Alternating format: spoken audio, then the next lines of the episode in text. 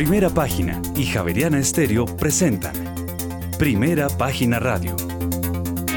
Noticias y análisis económico de Colombia y el mundo.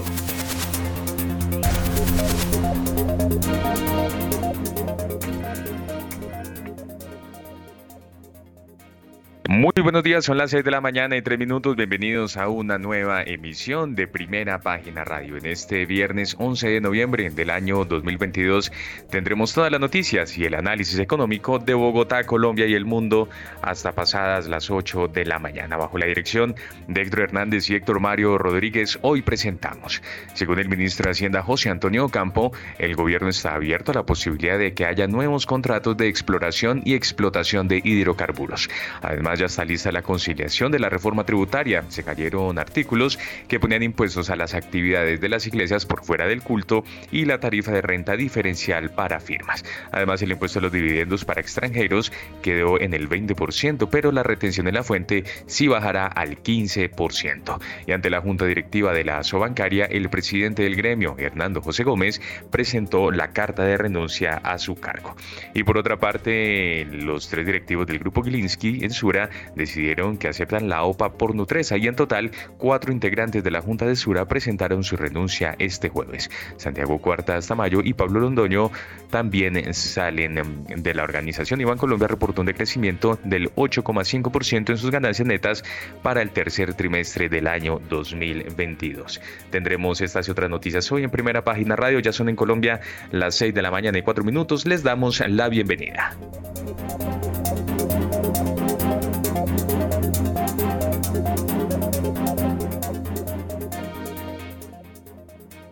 Muy bien, entre tanto, ya son las 6 de la mañana y 4 minutos y aprovechamos entonces para darle una mirada al panorama internacional, porque el tono sigue siendo optimista este viernes, lo que se suma a las espectaculares ganancias de la sesión anterior, después de que la tasa anual de inflación de los Estados Unidos cayera más de lo esperado en octubre, lo que refuerza en esta ocasión las esperanzas de un final temprano del ciclo actual de aumento de tasas de interés por parte de la Reserva Federal pues el reforzamiento de la expectativa de moderación en el ritmo de subidas y pivote en la política monetaria de la Fed da nuevas alas a las bolsas, si bien un solo dato no marca la tendencia y con una inflación todavía muy lejos del 2% objetivo, con un mercado laboral aún sólido, la Fed seguirá subiendo los tipos de interés pues el mercado descuenta 50 puntos básicos más en diciembre entre, y entre 25 y 50 puntos básicos en febrero, esto versus los 50 puntos básicos previstos en ambas antes del dato de inflación. La incertidumbre política continuó en los Estados Unidos con las batallas en los estados de Arizona y Nevada como la clave para controlar el Senado tres días después de que los estadounidenses emitieran sus votos finales en las elecciones de mitad de periodo. Pues hay que señalar que los mercados de renta fija acaban de experimentar su periodo más negativo desde la década de 1970. Como se esperaba, el fin de las políticas monetarias de carácter extraordinario que se pusieron en marcha tras la crisis financiera mundial ha sido especialmente duro, pero la situación se ha agravado aún más con la inflación provocada por la reapertura de las economías tras el COVID y además la guerra de Ucrania.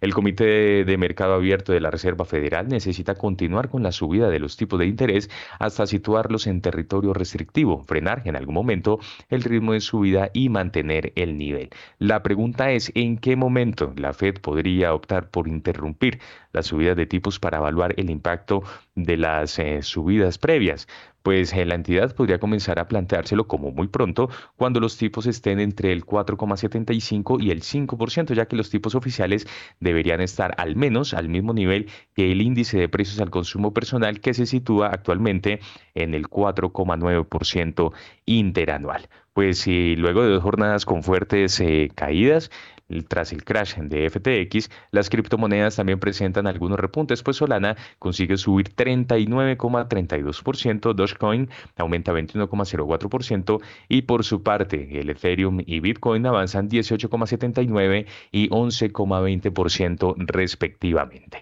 Ya tenemos entonces eh, las 6 de la mañana y 7 minutos y hasta ahora saludamos y le damos la bienvenida a Jorge Gutiérrez, uno de nuestros analistas invitados que hasta ahora nos acompaña en esta emisión de Primera Página Radio. Jorge, con un cierre de semana bastante optimista, con unos datos de inflación de Estados Unidos que por lo menos dan un poco más de aliento y aire y como ya lo vamos a ver ahorita en los mercados alrededor del mundo, presentan cierto optimismo, esto de cara a lo que puede ser el actuar de la Reserva Federal. Muy buenos días y gracias por estar con nosotros. Hola Juan Sebastián, muy buenos días, buenos días a, la audiencia y un saludo especial a la gente de producción de, primera página. Pues en efecto, eh, Juan Sebastián, después de, de muchos días, diría yo meses, de mucho mucho estrés y mucha tensión, particularmente en las monedas a nivel mundial. Ayer tuvimos, eh, eh, digamos, una, una, corrección importante, particularmente en el euro, que pasó de estar cerca de 0.97 y medio eh, a 1.02, que eso es, una, eso es una valorización importante. Y en el caso colombiano, pues hemos visto el peso como, como ha, se, ha, se, ha, se, ha, revaluado o se ha, se ha, se ha bajado el costo de la divisa americana de manera significativa, más de 300 pesos.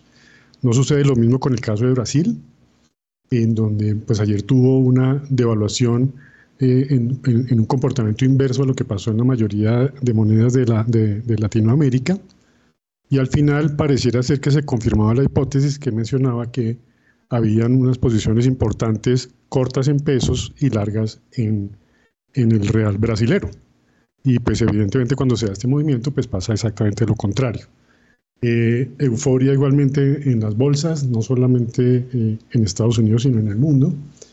Eh, y por el otro lado, los volúmenes algo empiezan a mejorar. Entonces, un par de días de mucho optimismo. Esperemos que este dato que salió de inflación que mencionaba ahora usted, Juan Sebastián, de Estados Unidos, pues sea el inicio de una, al menos corrección en el mediano plazo de la inflación creería que, como usted bien lo menciona, la, Reserva Federal seguirá subiendo las tasas de manera más moderada quizá, pero creeríamos, y en eso coincide, coincide la mayoría de analistas en el mundo, que debería seguir subiendo. Entonces, en ese orden de ideas, bienvenida a las correcciones porque fueron mucho, muchos meses de, de intensa tensión en el comportamiento de las monedas, particularmente, Juan Sebastián.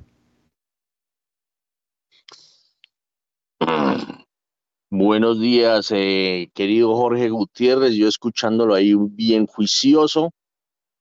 Hace poco con alguien hablaba, eh, hablaba que había que darle el crédito a, Jorge Gutiérrez porque este despelote que hay en el mundo, este despelote inflacionario, eh, pues ya lo había anunciado en alguna oportunidad Jorge hace unos años cuando todavía ni siquiera eh, presagiábamos lo de la pandemia.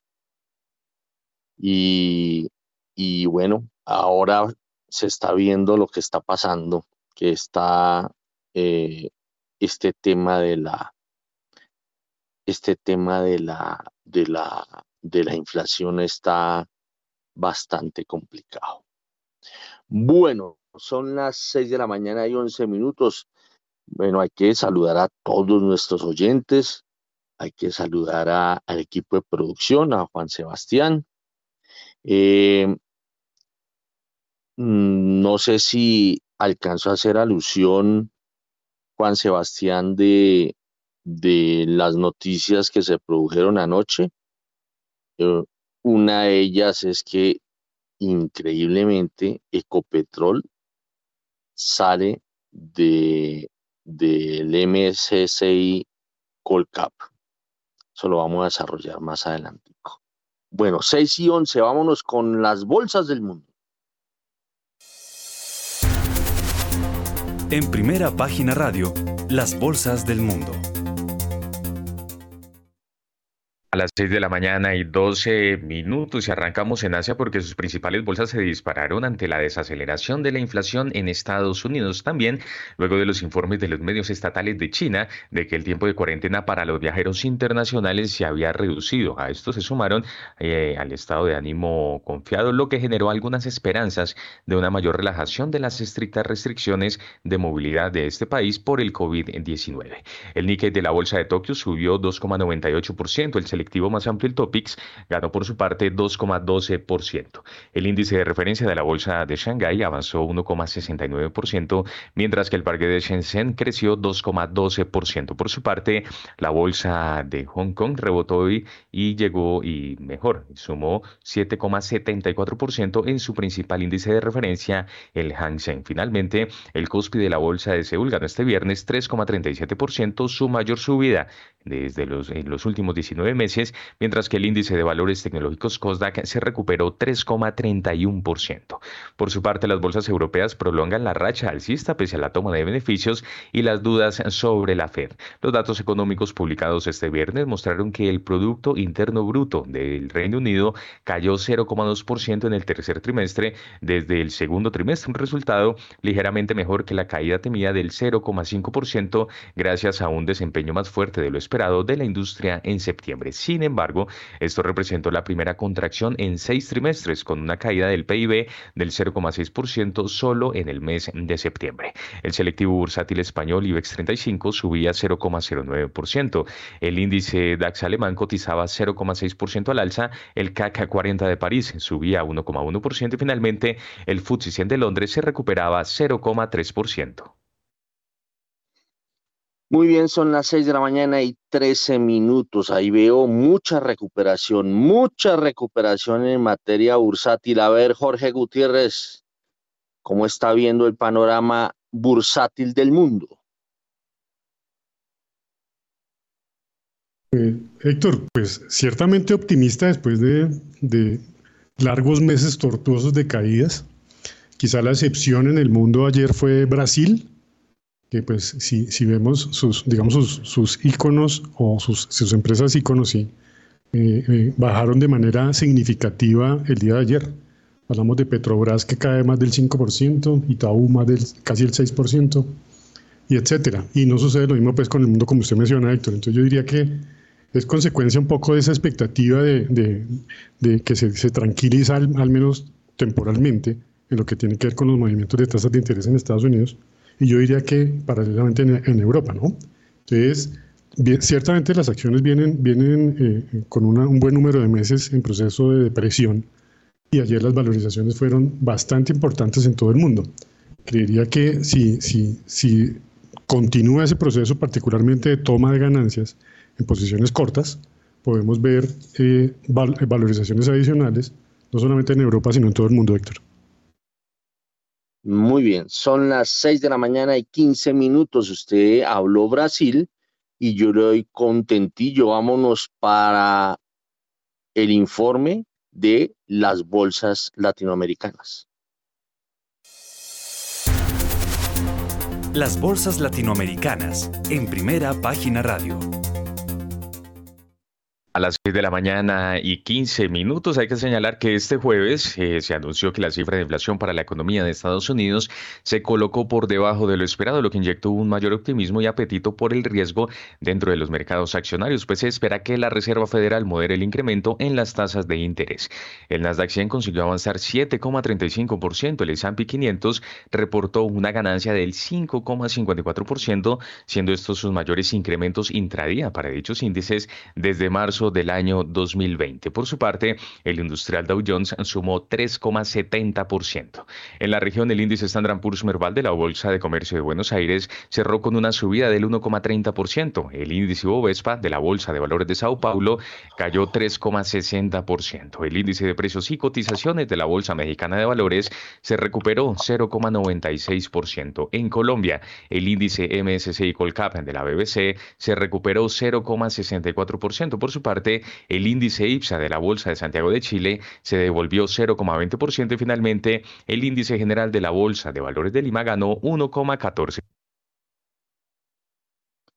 Bueno, 6 de la mañana y 16 minutos, mucha recuperación. A ver, eh, eh, Jorge, ¿por qué se estará dando esto o será apenas, como dicen por ahí, eh, pues yo no sé si es toma de ganancias cuando las bolsas en Latinoamérica se medio recuperan porque ha estado muy, muy grave el tema de, de bursátil en Latinoamérica y en especial en Colombia. Bueno, a ver, Jorge. Pues, pues Héctor, yo, yo interpreto, eh, eh, digamos, eh, una correlación en diferentes activos, en, en, lo que tiene que ver con las monedas, las acciones y quizás los bonos igualmente, bonos de renta fija. Me parece, digamos, muy, muy coincidencial, diría, el hecho que ayer la inflación en Estados Unidos tenga una, una digamos, un, un dato por, por debajo de las expectativas, digamos, negativas, y eso, digamos, consecuentemente produce todas esas modificaciones en las tendencias como tal, particularmente en las bolsas del mundo. Entonces, yo diría que ese, digamos que la, el, tema es que como en Estados Unidos las, correcciones se hacen tan rápido, quizá más rápido que en otros mercados, pues obviamente con una cantidad de ganancias, particularmente de las posiciones cortas en todos los activos, pues las ganancias evidentemente hay que recogerlas. Y sí, sí creería ayer que hubo un proceso de toma de ganancias bastante fuerte en lo que tiene que ver con monedas. En el caso latinoamericano creo que no hay duda. Eh, fíjese usted, por ejemplo, Héctor, que en, Colombia la semana pasada en su programa eh, y en el mercado se especulaba que había unas posiciones cortas en peso muy fuertes y largas en, Real de Brasil. Y fíjese que ayer tenemos un, comportamiento exactamente al revés, una, muy importante eh, revaluación eh, de, nuestra moneda y consecuentemente una devaluación del real de Brasil y adicionalmente pues se presenta igualmente esa caída fuerte en la bolsa de Brasil ayer. Eh, yo me temo que esto no es coincidencia y que pues evidentemente esos movimientos claramente podrían estar correlacionados. De pronto Guillermo, que ya lo veo aquí en, el panel de invitados, nos puede dar más claridad, pero sí creería que, que guarda relación una cosa con otra el mercado europeo particularmente viene muy, muy cascado, como decimos en el mercado. Y esa recuperación ayer es, sustancialmente importante a diferencia de lo que ha pasado a lo largo de todo el año. Yo creería que esa tendencia, por lo menos en el muy corto plazo, se puede mantener precisamente por lo que usted menciona, esa, esa toma de ganancias que hay en la mayoría de posiciones en el mundo, Héctor. Muy bien, son las 6 de la mañana y 19 minutos. Vámonos de una vez con la Bolsa de Colombia. Sí, señor, pero antes una recomendación justamente porque hoy es un buen momento para que empieces a conquistar el mercado global colombiano. Compra activos globales en pesos colombianos y diversifica tu portafolio de inversión. Conoce más en bbc.com.co 6 y 19. En primera página radio, las acciones de Colombia. Transacciones en la Bolsa de Valores de Colombia aumentaron 27,52% y la acción más valorizada fue la preferencial de Cementos Argos con un alza del 9,52%.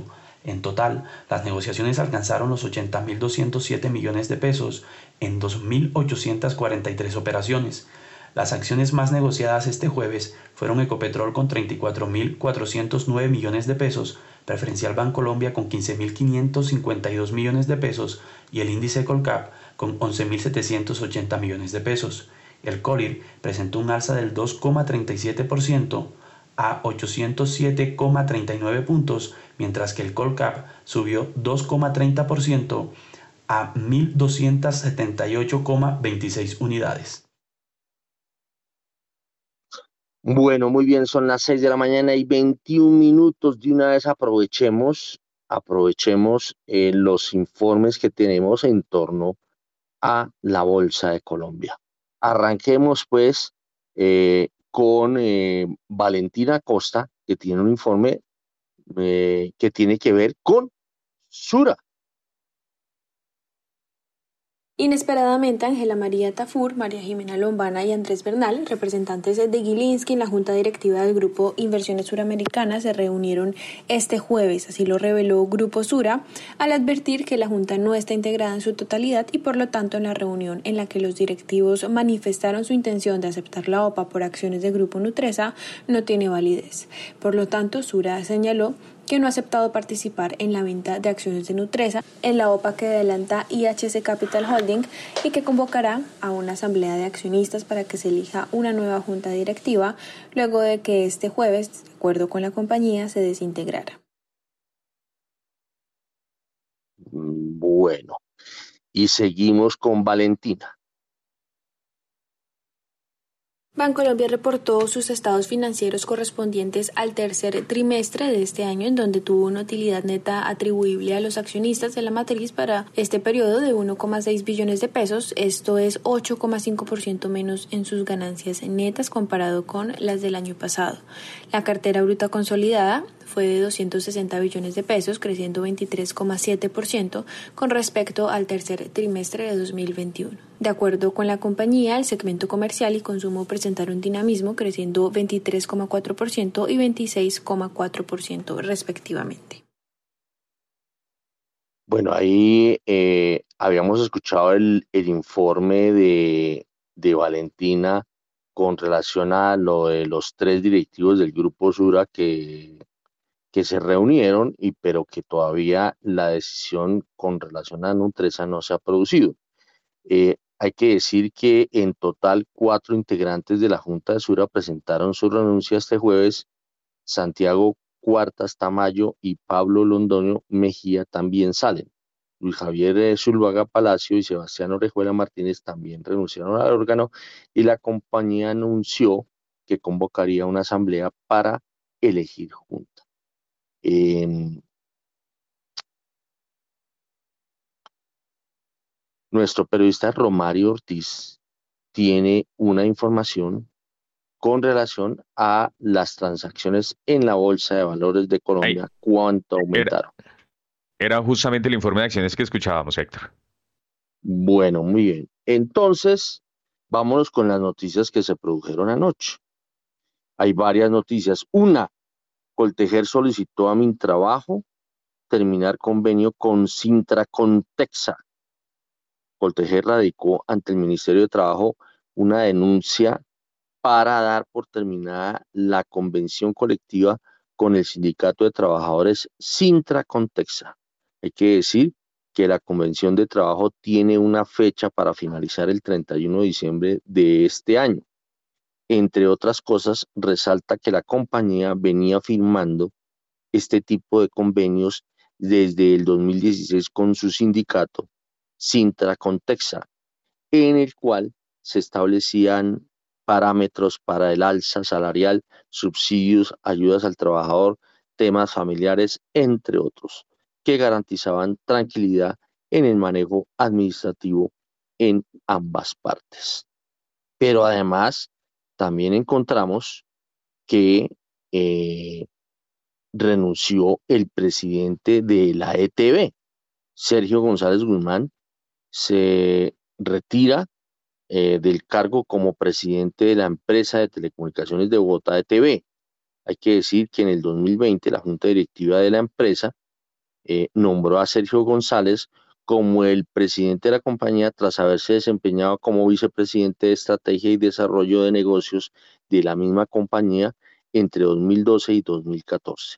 Él es economista de la Universidad de los Andes con especialización en legislación financiera de la misma institución y un MBA con énfasis en finanzas corporativas y gerencia de estrategia del Instituto Empresarial en Madrid. Y siguiendo con las noticias eh, de la bolsa, hay que decir que eh, a partir del 30 de noviembre de este año, Ecopetrol saldrá del índice del MSCI eh, Colombia.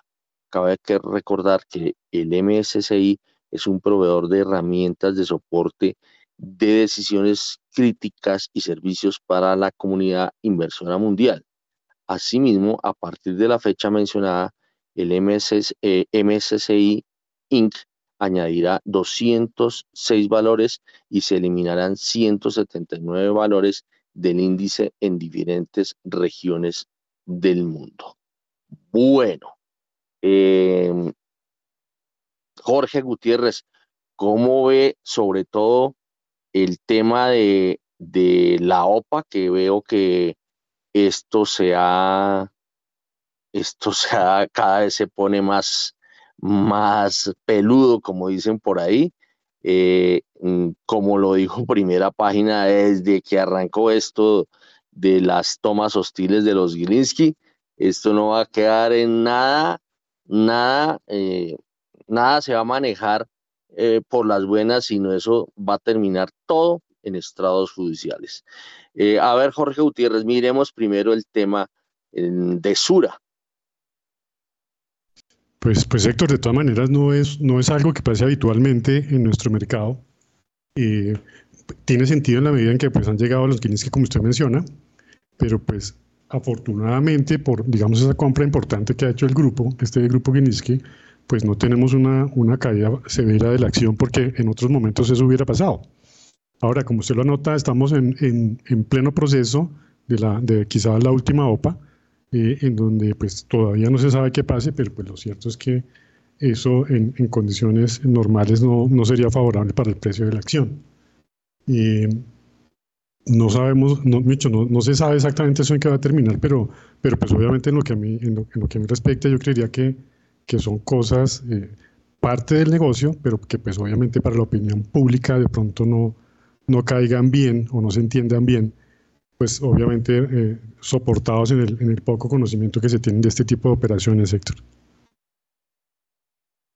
Eh, oiga, mire, aquí ya está conectado José Miguel Santamaría. Bueno, José Miguel, muy buenos días. ¿Cómo está viendo eh, el tema de la OPA de los Gilinski, que esto se pone cada vez más, más eh, difícil y más complicado? Bueno, muy, muy buenos días, Héctor. Muy buenos días a todos los oyentes de primera página y a todos los paneles.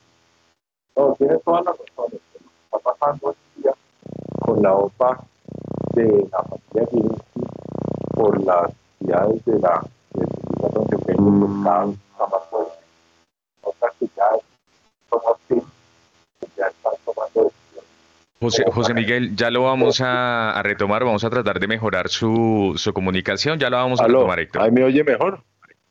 Ahí está Ahora mejor, sí, José Miguel. sí, sí, eso. Es, es que ¿Sí? creo que ah, bueno. se tiene que acercar al micrófono. Sí, ya. No, lo que digo es que cada vez vamos a darnos cuenta que es una toma más hostil y que ellos quieren mm. verdaderamente tener el control de esa compañía. Y el sindicato pues ya está en una situación más compleja, en el sentido que ya tiene menos herramientas para seguir defendiendo pues lo que tiene ahorita. Entonces yo creo que esto va a seguir para adelante y eso nos va a ayudar mucho a seguir manteniendo una valorización de esas acciones en el mediano plazo. Óigame, eh, el tema de la salida de Ecopetrol del Colcap eh, MSCI, de una vez, José Miguel. Hombre, eso sí es un tema que se me hace bastante relevante y bastante complicado porque pues de una u otra manera Ecopetrol es la acción más importante que nosotros tenemos en nuestra bolsa y es un referente. Tocaría mirar cuáles fueron las razones por las cuales salió de ese mercado, porque no pudo haber sido por términos de liquidez, sino más bien de golpe por algo que tenga que ver con algo más político que algo de mercado. A ver, eh, eh, Jorge Gutiérrez. Coincido con, con José Miguel, pues obviamente pues Ecopetrol sigue siendo el icono del mercado, de nuestro mercado, pues, y de las pocas acciones que no han perdido tanta liquidez como se ha perdido en la mayoría de casos de, los que conforman los índices en Colombia, pues llama mucho la atención. O sea, yo, yo no, no sí, eh, eh, digamos que la información no sería suficiente para entender qué pasó, porque pues hasta donde me acuerdo, uno de los criterios importantes era digamos, el volumen de participación en las ruedas diarias en el mercado a, lo largo del año. Entonces, esto realmente para mí es una sorpresa, Héctor. Sí, no, además eh, eh, es una cosa que pues creo que nadie esperaba. Eh, yo recibí anoche varias comunicaciones de, de gente del mercado y, y, pues obviamente la sorpresa es mayúscula en torno a esta decisión eh, que imagínense sin el sin sin sin Ecopetrol el, el Colcap. A ver, está conectado Guillermo Valencia desde Brasil a las 6 y 32. Bueno, lo voy a poner a hablar de estos temas eh, muy, muy locales, pero tanto el tema de la OPA con los Gilinski o de los Gilinski y el tema de, de, de la salida de Ecopetrol del Colcap, ¿usted cómo lo ve desde allá? Héctor, muy buenos días. Un saludo muy especial para la mesa de trabajo, para los colegas y por supuesto para la gran audiencia primera página. Pues Héctor, no tengo mucho que decir o agregar a lo que ya habló Jorge y habló José Miguel, pero pues definitivamente pues un mercado que cada vez se hace como más ilíquido, lo que se hace pues más complicado de operar o de que sea atractivo para inversionistas internacionales, ¿no? 6 y 32. A ver, está también con nosotros eh, Mauricio Zúñiga. Mauricio Zúñiga, su opinión sobre estos dos temas, Ecopetrol y la OPA de los Gilinski. Héctor, buenos días. Buenos días para eh, José, eh, para Guillermo, para Jorge y para José Miguel. Buenos días para la audiencia de primera página y para el equipo de producción, igual que para Juan Sebastián. Sí, muy, muy sorpresivo el dato de Ecopetrol. Lo que no estamos seguros todavía si fue la salida de la acción de Ecopetrol del, del MSCI global o el MSCI colombiano, porque pues la verdad, eh, como lo decían anteriormente, la, la acción de Ecopetrol es el estandarte y y la acción de mostrar del MS, MSCI colombiano. Y esto pues sería un mal eh, referente, digamos, para aquellos inversionistas que se fijan mucho eh, en estos indicadores, eh, sobre todo esos fondos internacionales y los que están muy atentos a la composición de, de estos referentes a nivel mundial. Entonces no, no tocaría confirmar si es del global o es del MSCI colombiano. Esto, esto nos daría buenas luces de saber de todos modos sorpresivamente qué fue lo que sucedió y por qué se tomó esa decisión en momentos en que la Ecopetrol precisamente había dado sus resultados desde hasta septiembre y habían sido unos excelentes resultados, además de la liquidez que a pesar de toda la situación tiene, eh, tiene en el mercado. Con respecto a la OPA de, Sura, pues también es un tema muy complejo, lo que concuerdo también con, con, José Miguel, pues, eh, como de lugar eh, el grupo Gilinski quiere hacerse al control de, del grupo Sura como sea, y este es otro episodio más de esa batalla tan larga que se viene librando desde hace tiempo eh, por el control de esa compañía también muy importante para el mercado accionario colombiano.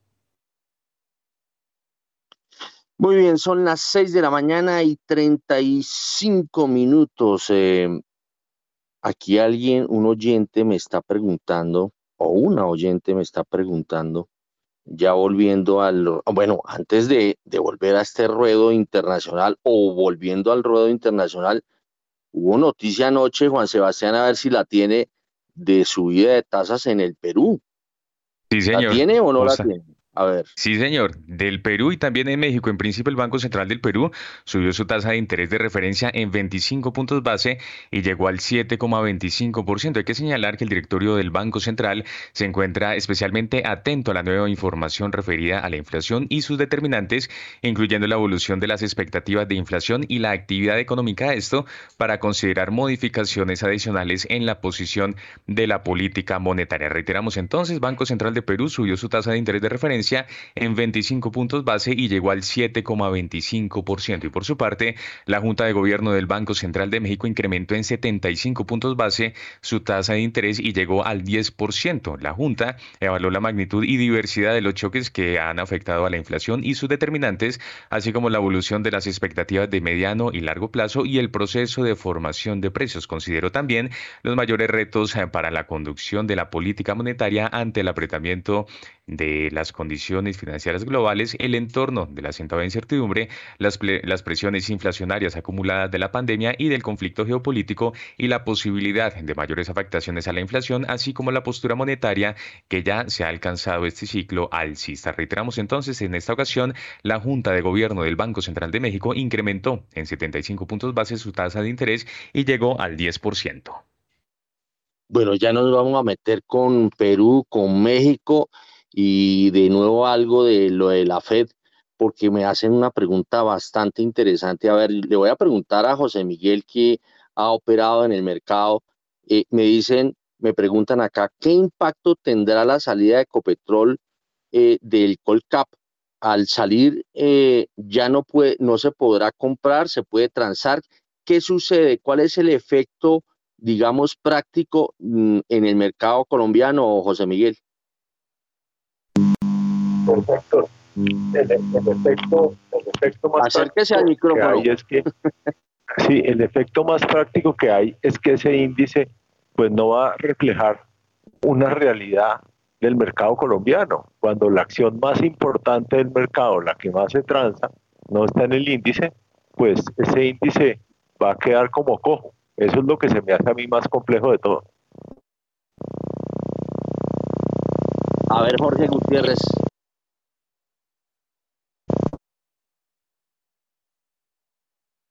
Jorge. Héctor, ¿me habla? Sí.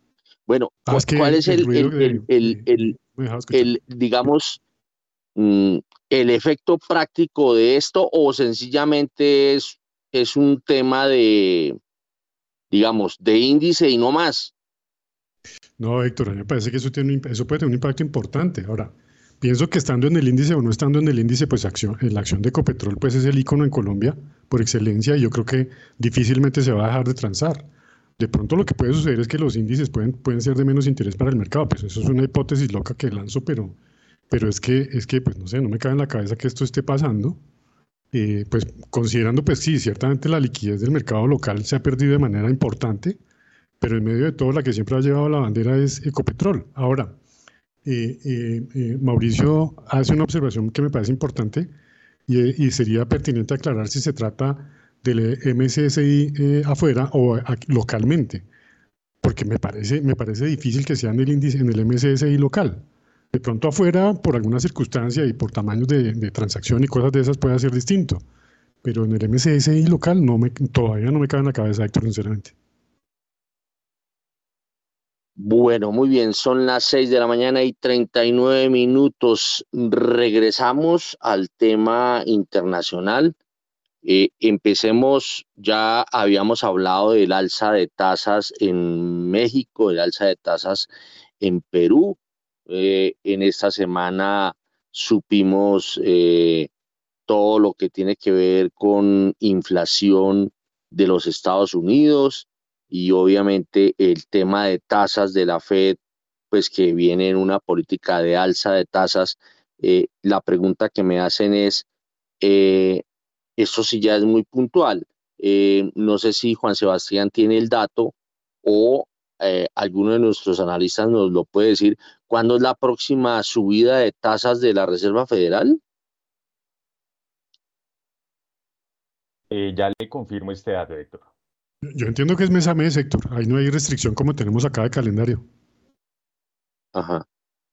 Bueno, pues eh, creo que creo que es a mediados de diciembre la subida de tasas en como en, la, en los primeros 15 días de, de diciembre.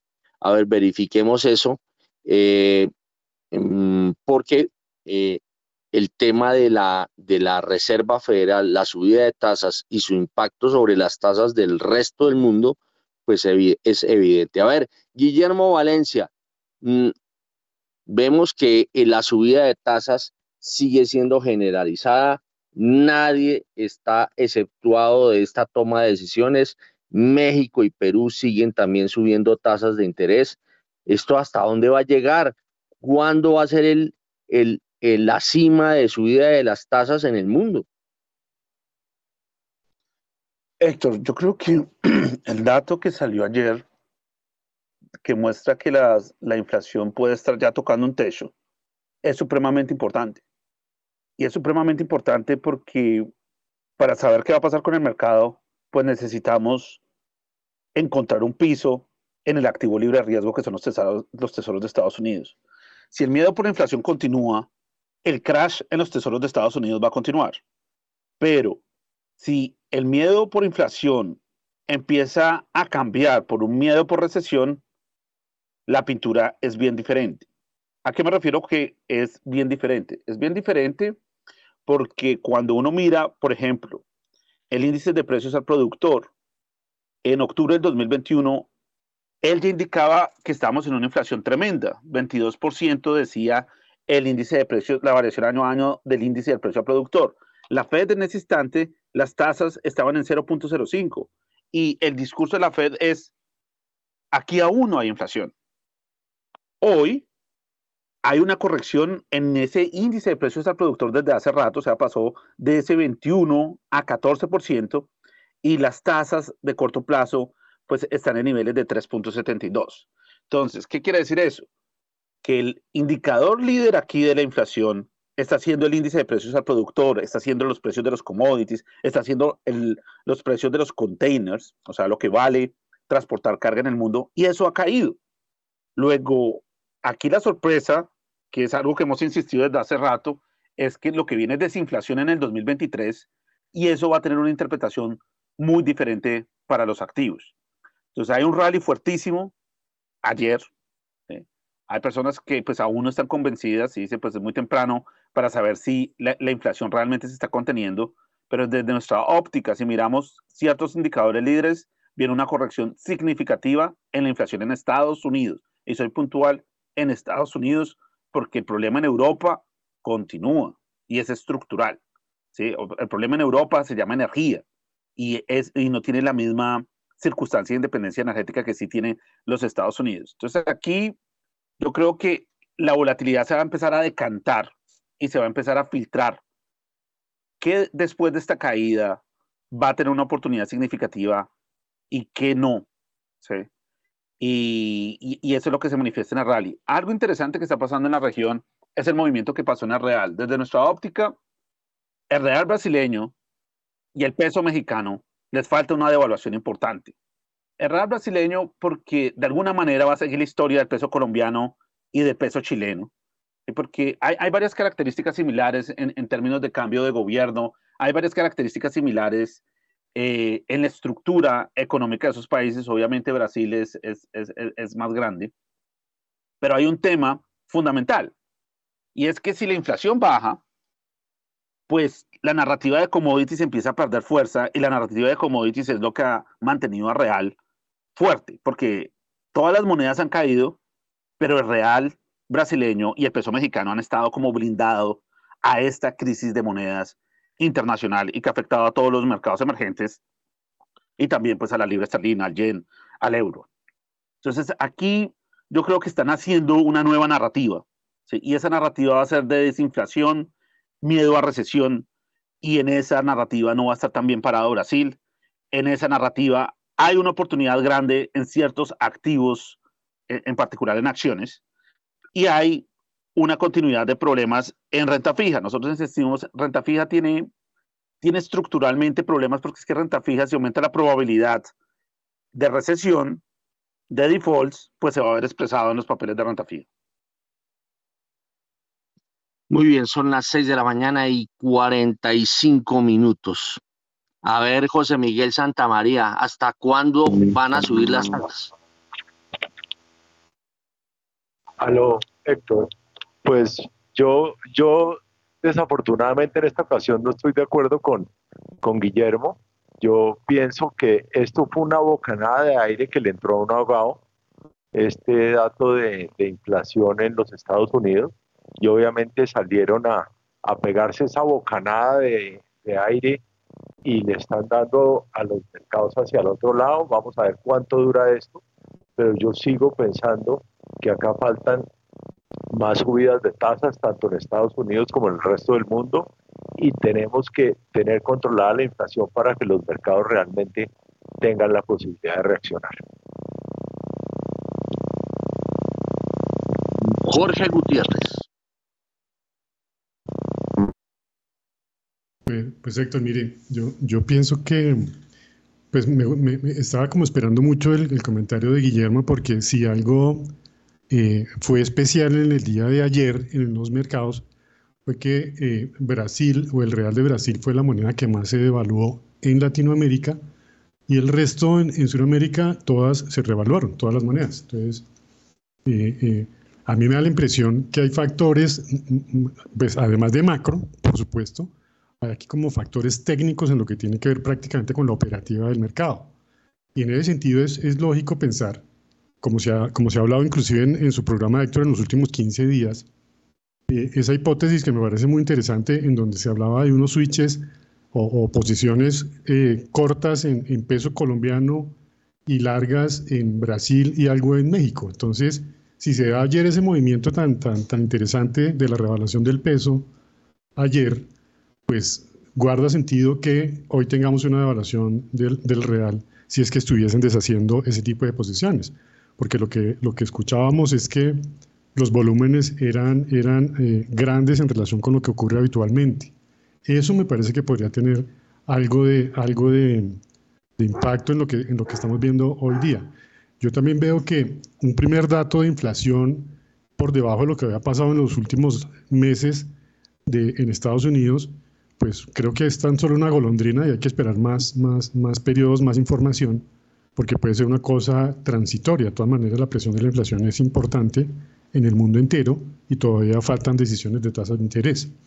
Y finalmente yo veo que este tipo de cosas han afectado más de la cuenta, más el tema político quizá en Colombia, y vemos nuestros bonos eh, de 10 años en comparación con el mundo entero, punteando la lista de los que más han caído en precio.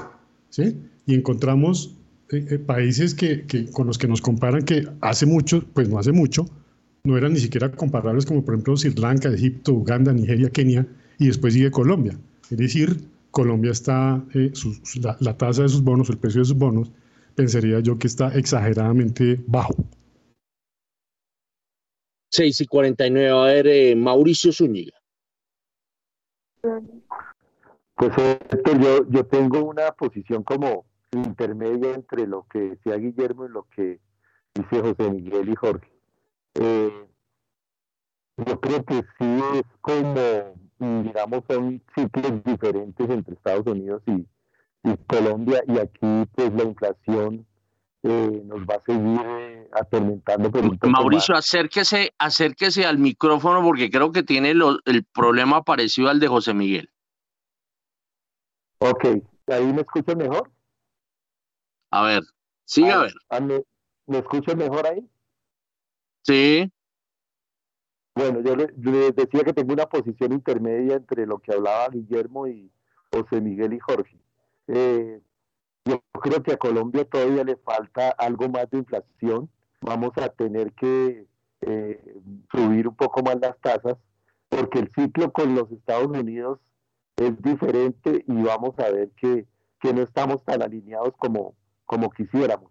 La euforia de los mercados de ayer, pues, eh, es bienvenida y le quita un poco de presión a todo esto que llevábamos eh, sufriendo todos estos últimos días. Sin embargo, mm, yo creo que ahora la Fed lo que va a tener que trabajar es un poco en sincerizar un poco esta euforia de los mercados que se sobreactuaron totalmente y donde todavía eh, una inflación al 7.7 eh, no es suficiente para que pues eh, soltemos las campanas al vuelo. Entonces yo esperaría un poco más y eh, estaría de acuerdo también en que aquí en Colombia todavía nos falta un poco de, de tema inflacionario por, por enfrentar y que será lo que descifrará el futuro de la economía para nuestro país. Bueno, eh, tenemos noticia de Europa, Juan Sebastián, y ay, usted ya tiene el dato exacto de la reunión de la FED, ¿no? Sí, señor. Por un lado, entonces, se realizan ocho reuniones al año por parte de la Reserva Federal en enero, en marzo, en mayo, en junio, en julio, en septiembre, en noviembre y también en diciembre. De esta manera, la próxima reunión de la Reserva Federal será el 13 y 14 de diciembre de este año y allí eh, será una reunión donde además eh, también se presentarán algún eh, resumen en relación con las proyecciones económicas. la primera reunión del próximo año será el 31 de enero y el primero mm, de febrero. De esta manera entonces se cumplen así ocho reuniones por parte de la Reserva Federal en donde revisan por un lado proyecciones y por supuesto se toma decisión de política monetaria y posteriormente se publican las actas de esta reunión. Y como usted lo señala en Europa, la Comisión Europea elevó la previsión de crecimiento de la zona euro en lo que resta del año, pero prevé mayor desaceleración en el 2023. La inflación en el 8,5% a finales de 2022. Es que la Comisión pronosticó que la economía de la eurozona crecerá será 3,2% este año, más del 2,7% previsto en julio, pero luego se desacelerará mejor bruscamente hasta un crecimiento del 0,3% el próximo año, muy por debajo de la previsión de julio del 1,4% antes de repuntar 1,5% en 2024. Por su parte, la inflación se ralentizará hasta el 6,1% en la zona euro el próximo año, desde el 8,5% de este año y seguirá disminuyendo hasta el 2,6% en 2024, según señaló la Comisión Europea. Bueno, a ver, miremos esto de la Comisión Europea desde la óptica de Brasil. Guillermo Valencia. Héctor, disculpa, pero me tuve que desconectar un poquito y no, no, no escuché todo. A ver, eh, repitamos una, eh, el, la almendra de la información, eh, Juan Sebastián. Sí, señor. Una previsión por parte de la Comisión Europea en relación con el crecimiento de la economía de la zona, de la zona euro en lo que resta del año, pero prevé una mayor desaceleración en el 2023. La inflación para finales de este 2022 se ubicaría en el 8,5%. Este año, la economía de la zona euro crecería o crecerá, según la Comisión Europea, 3,2% más que el 2,7% previsto en julio, pero presentará una desaceleración brusca en el, en el caso del crecimiento de la economía del 0,3%. Recordemos que en julio la previsión había sido del 1,4% y se espera que haya un repunte del 1,5% en el 2024. A ver, eh, Guillermo Valencia. Eh, tratemos de responder a esa pregunta desde un punto de vista geopolítico. Nuestra tesis es que estamos en un mundo donde el crecimiento económico está siendo complicado. Está siendo complicado porque pues, la globalización se retrocedió y pues sin globalización la única fuente de crecimiento económico sería la productividad. Tampoco está ahí. Entonces, cuando estamos en un juego de suma cero, tenemos un bloque que es China, que tiene que buscar crecimiento, tenemos otro bloque que es la zona euro, que tiene que buscar crecimiento, y tenemos el otro bloque que como Estados Unidos, que también va a buscar crecimiento. Si el pastel no crece, tienen que tomar el pastel de uno de los tres. Entonces, ¿quién está haciendo algo y quién no está haciendo algo? Entonces, digamos, China Xi Jinping está consolidando el poder y está haciendo unas reformas estructurales que son complicadas de hacer, pero las está haciendo. Está asumiendo eh, la baja en crecimiento económico en el corto plazo para tener un crecimiento en el mediano plazo. Entonces está dando la pela y desde nuestra óptica está en un camino de reforma que es el acertado cuando hay este tipo de situaciones. En el otro lado está Estados Unidos, que si bien políticamente está dividido, la circunstancia de seguridad nacional que tiene está alineada, ya sean republicanos y en demócratas, y la idea de reconfigurar las cadenas de valor va a aumentar la productividad en Estados Unidos. Estados Unidos en el balance energético pues está convirtiéndose en exportador neto de energía. Cambio cuando no llega a Europa, la ecuación es bien complicada. Crisis energética, no existe liderazgo político, está en una guerra proxy en Ucrania y Rusia, y no se ve un liderazgo que muestre cuál es la salida. Entonces, el tema de crecimiento económico, el deterioramiento que hay de la economía en términos de inflación es muy importante. O sea, Alemania era un exportador neto y dejó de ser un exportador neto. ¿Por qué? Porque el balance de cuenta corriente ahorita tiene que corregir todo lo que tienen que importar de energía. Si yo voy a competir en manufactura ahora, el costo de la energía de esas fábricas va a ser gigantesco. Entonces, ¿Cuál es, el, ¿Cuál es ese liderazgo? ¿Dónde está ese liderazgo? No está. y Macron es como la única figura que, ha tratado de, llevar ese liderazgo en Europa, pero, pues no es suficiente. Entonces yo creo que la situación en Europa sigue complicada. Y, y, en cambio en Estados Unidos, China, incluso Japón, Japón, hay cosas muy interesantes pasando, están bien interesantes. Bueno, son las 6 de la mañana y 56 minutos. Eh, a las 6 y 56, hoy es viernes, 6 y 57 ya. Como hoy es viernes, nos vamos a ir con arqueología musical.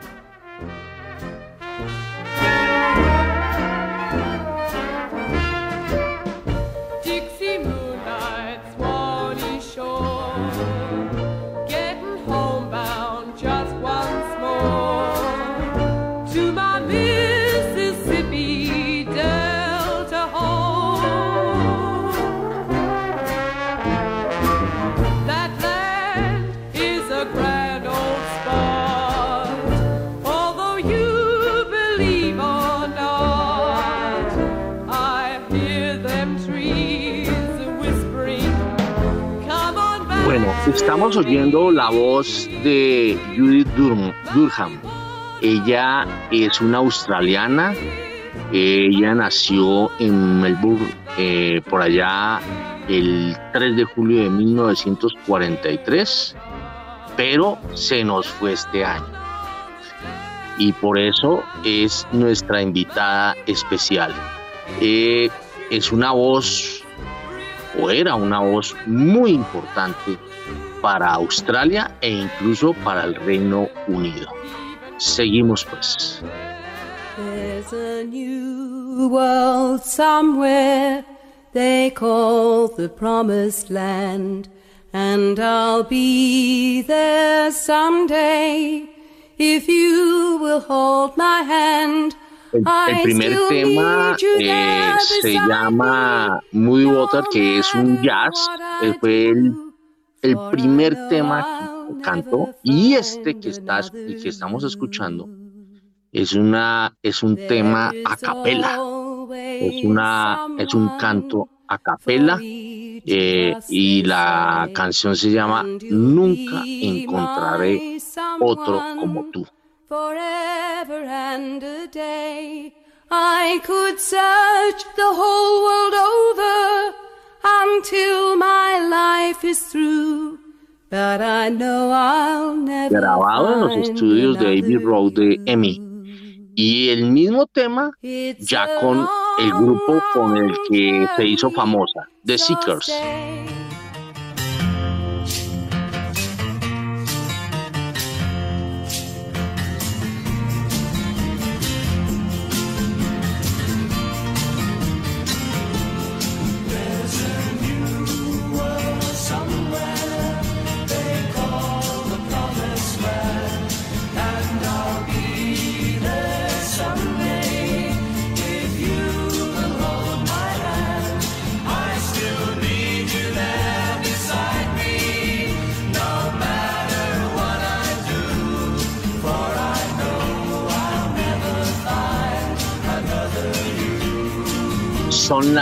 7 de la mañana. Vamos al corte sin comerciales y regresamos con la arqueología musical. Regresamos con esta mujer australiana, Judith Durham.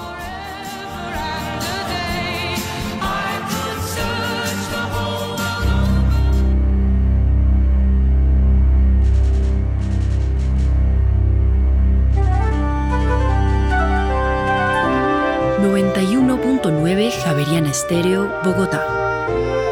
HJKZ. 45 años. Sin fronteras.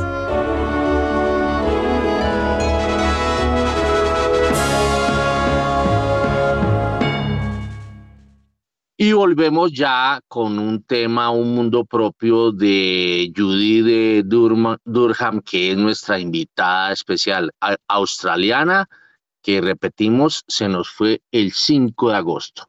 Vamos con el siguiente tema.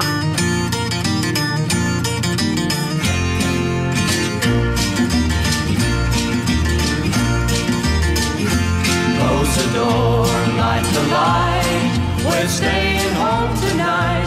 Far away bueno, Judith se fue el 5 de agosto y Olivia Newton-John se nos fue el 8 de agosto. Eh, Olivia Newton-John era eh, británico-australiana. Eh, en cambio, Judith es 100% australiana, aunque mucha de su vida artística se desarrolló en el Reino Unido. Mm, estamos con este tema que es, que es un mundo propio y vamos a meternos con el siguiente, una, versión de, del, del, grupo The Birds que se llama Turn, Turn, Turn.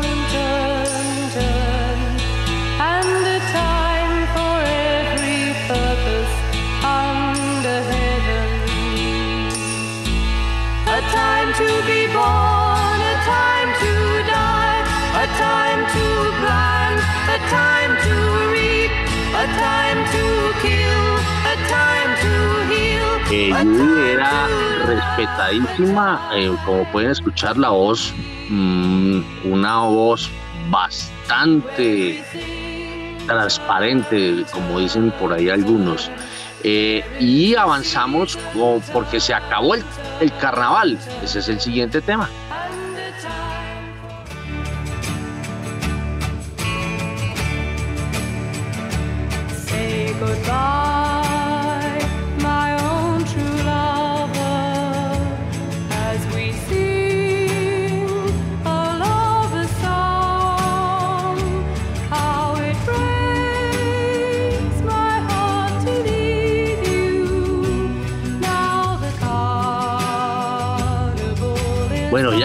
Con un grupo que se llamó eh, The Seekers.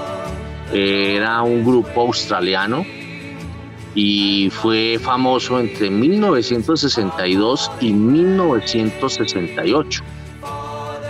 Eh, el siguiente tema y con el que vamos a terminar es un tema precioso que logró ubicarse en el número uno en los listados de los Estados Unidos lo mismo que en, eh, en eh, el Reino Unido.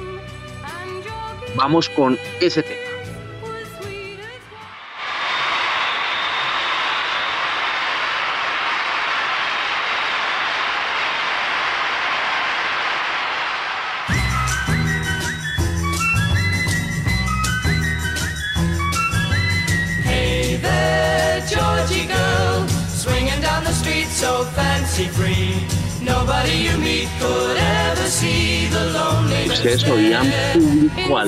Comenzar este tema y es que había esta versión es tomada de esa, esa presentación en vivo de The Seekers eh, en donde logró reunir a más de 200 mil personas.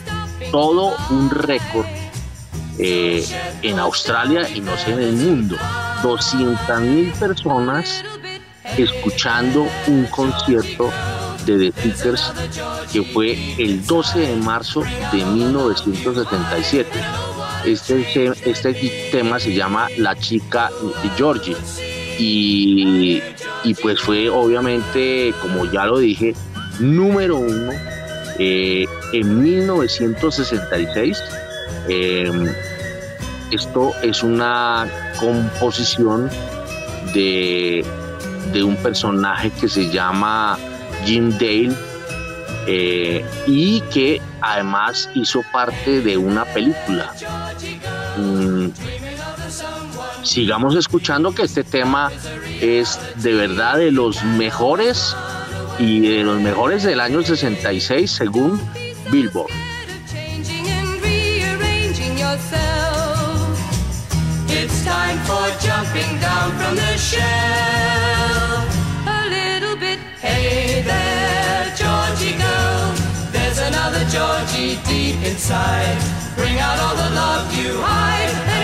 Una arqueología dedicada a Judith Durham, que repito, se nos fue, esa voz se apagó el pasado 5 de agosto. Son las 7 de la mañana y 6 minutos y nos vamos ahora sí con el corte de comerciales para retomar en breve.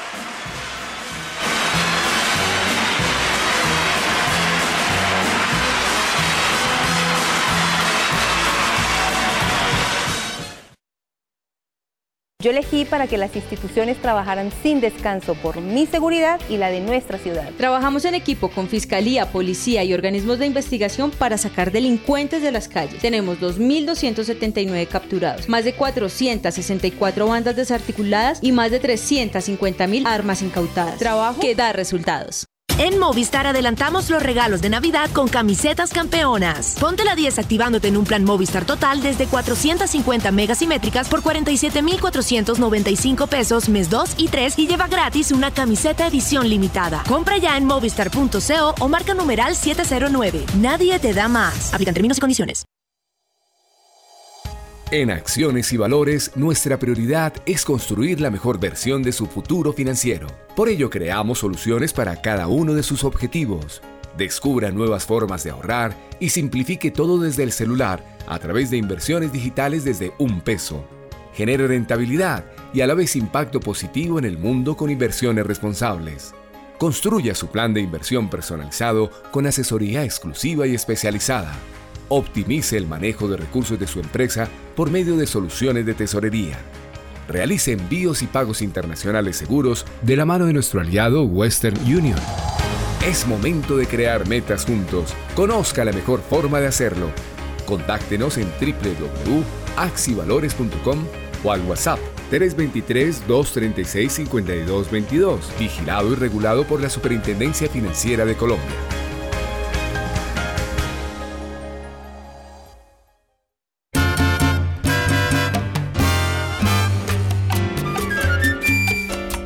Y Sol, viernes y sábados desde las 8 de la noche hasta que salga el sol.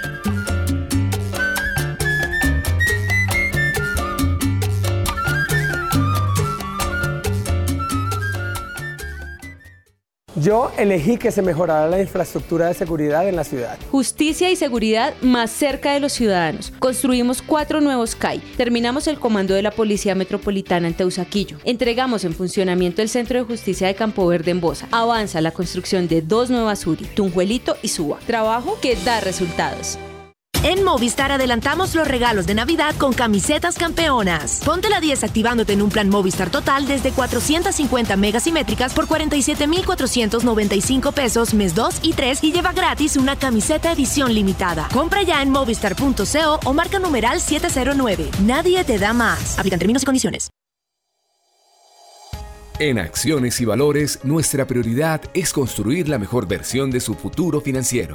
Por ello, creamos soluciones para cada uno de sus objetivos. Descubra nuevas formas de ahorrar y simplifique todo desde el celular a través de inversiones digitales desde un peso. Genere rentabilidad y a la vez impacto positivo en el mundo con inversiones responsables. Construya su plan de inversión personalizado con asesoría exclusiva y especializada. Optimice el manejo de recursos de su empresa por medio de soluciones de tesorería. Realice envíos y pagos internacionales seguros de la mano de nuestro aliado Western Union. Es momento de crear metas juntos. Conozca la mejor forma de hacerlo.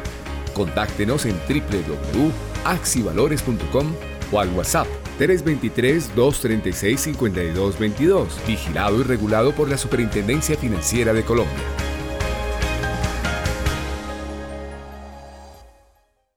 Yo elegí que se fortalecieran las instituciones que trabajan por la seguridad.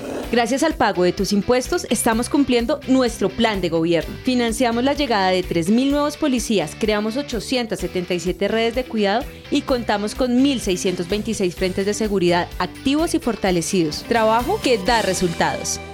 Javeriana Estéreo, sin fronteras.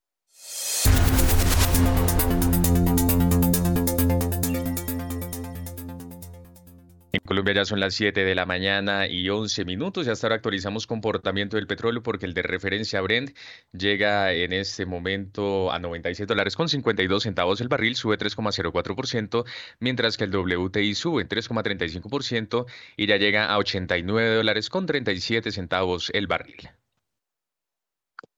Bueno, son las 7 de la mañana y 11 minutos y escuchen lo que viene.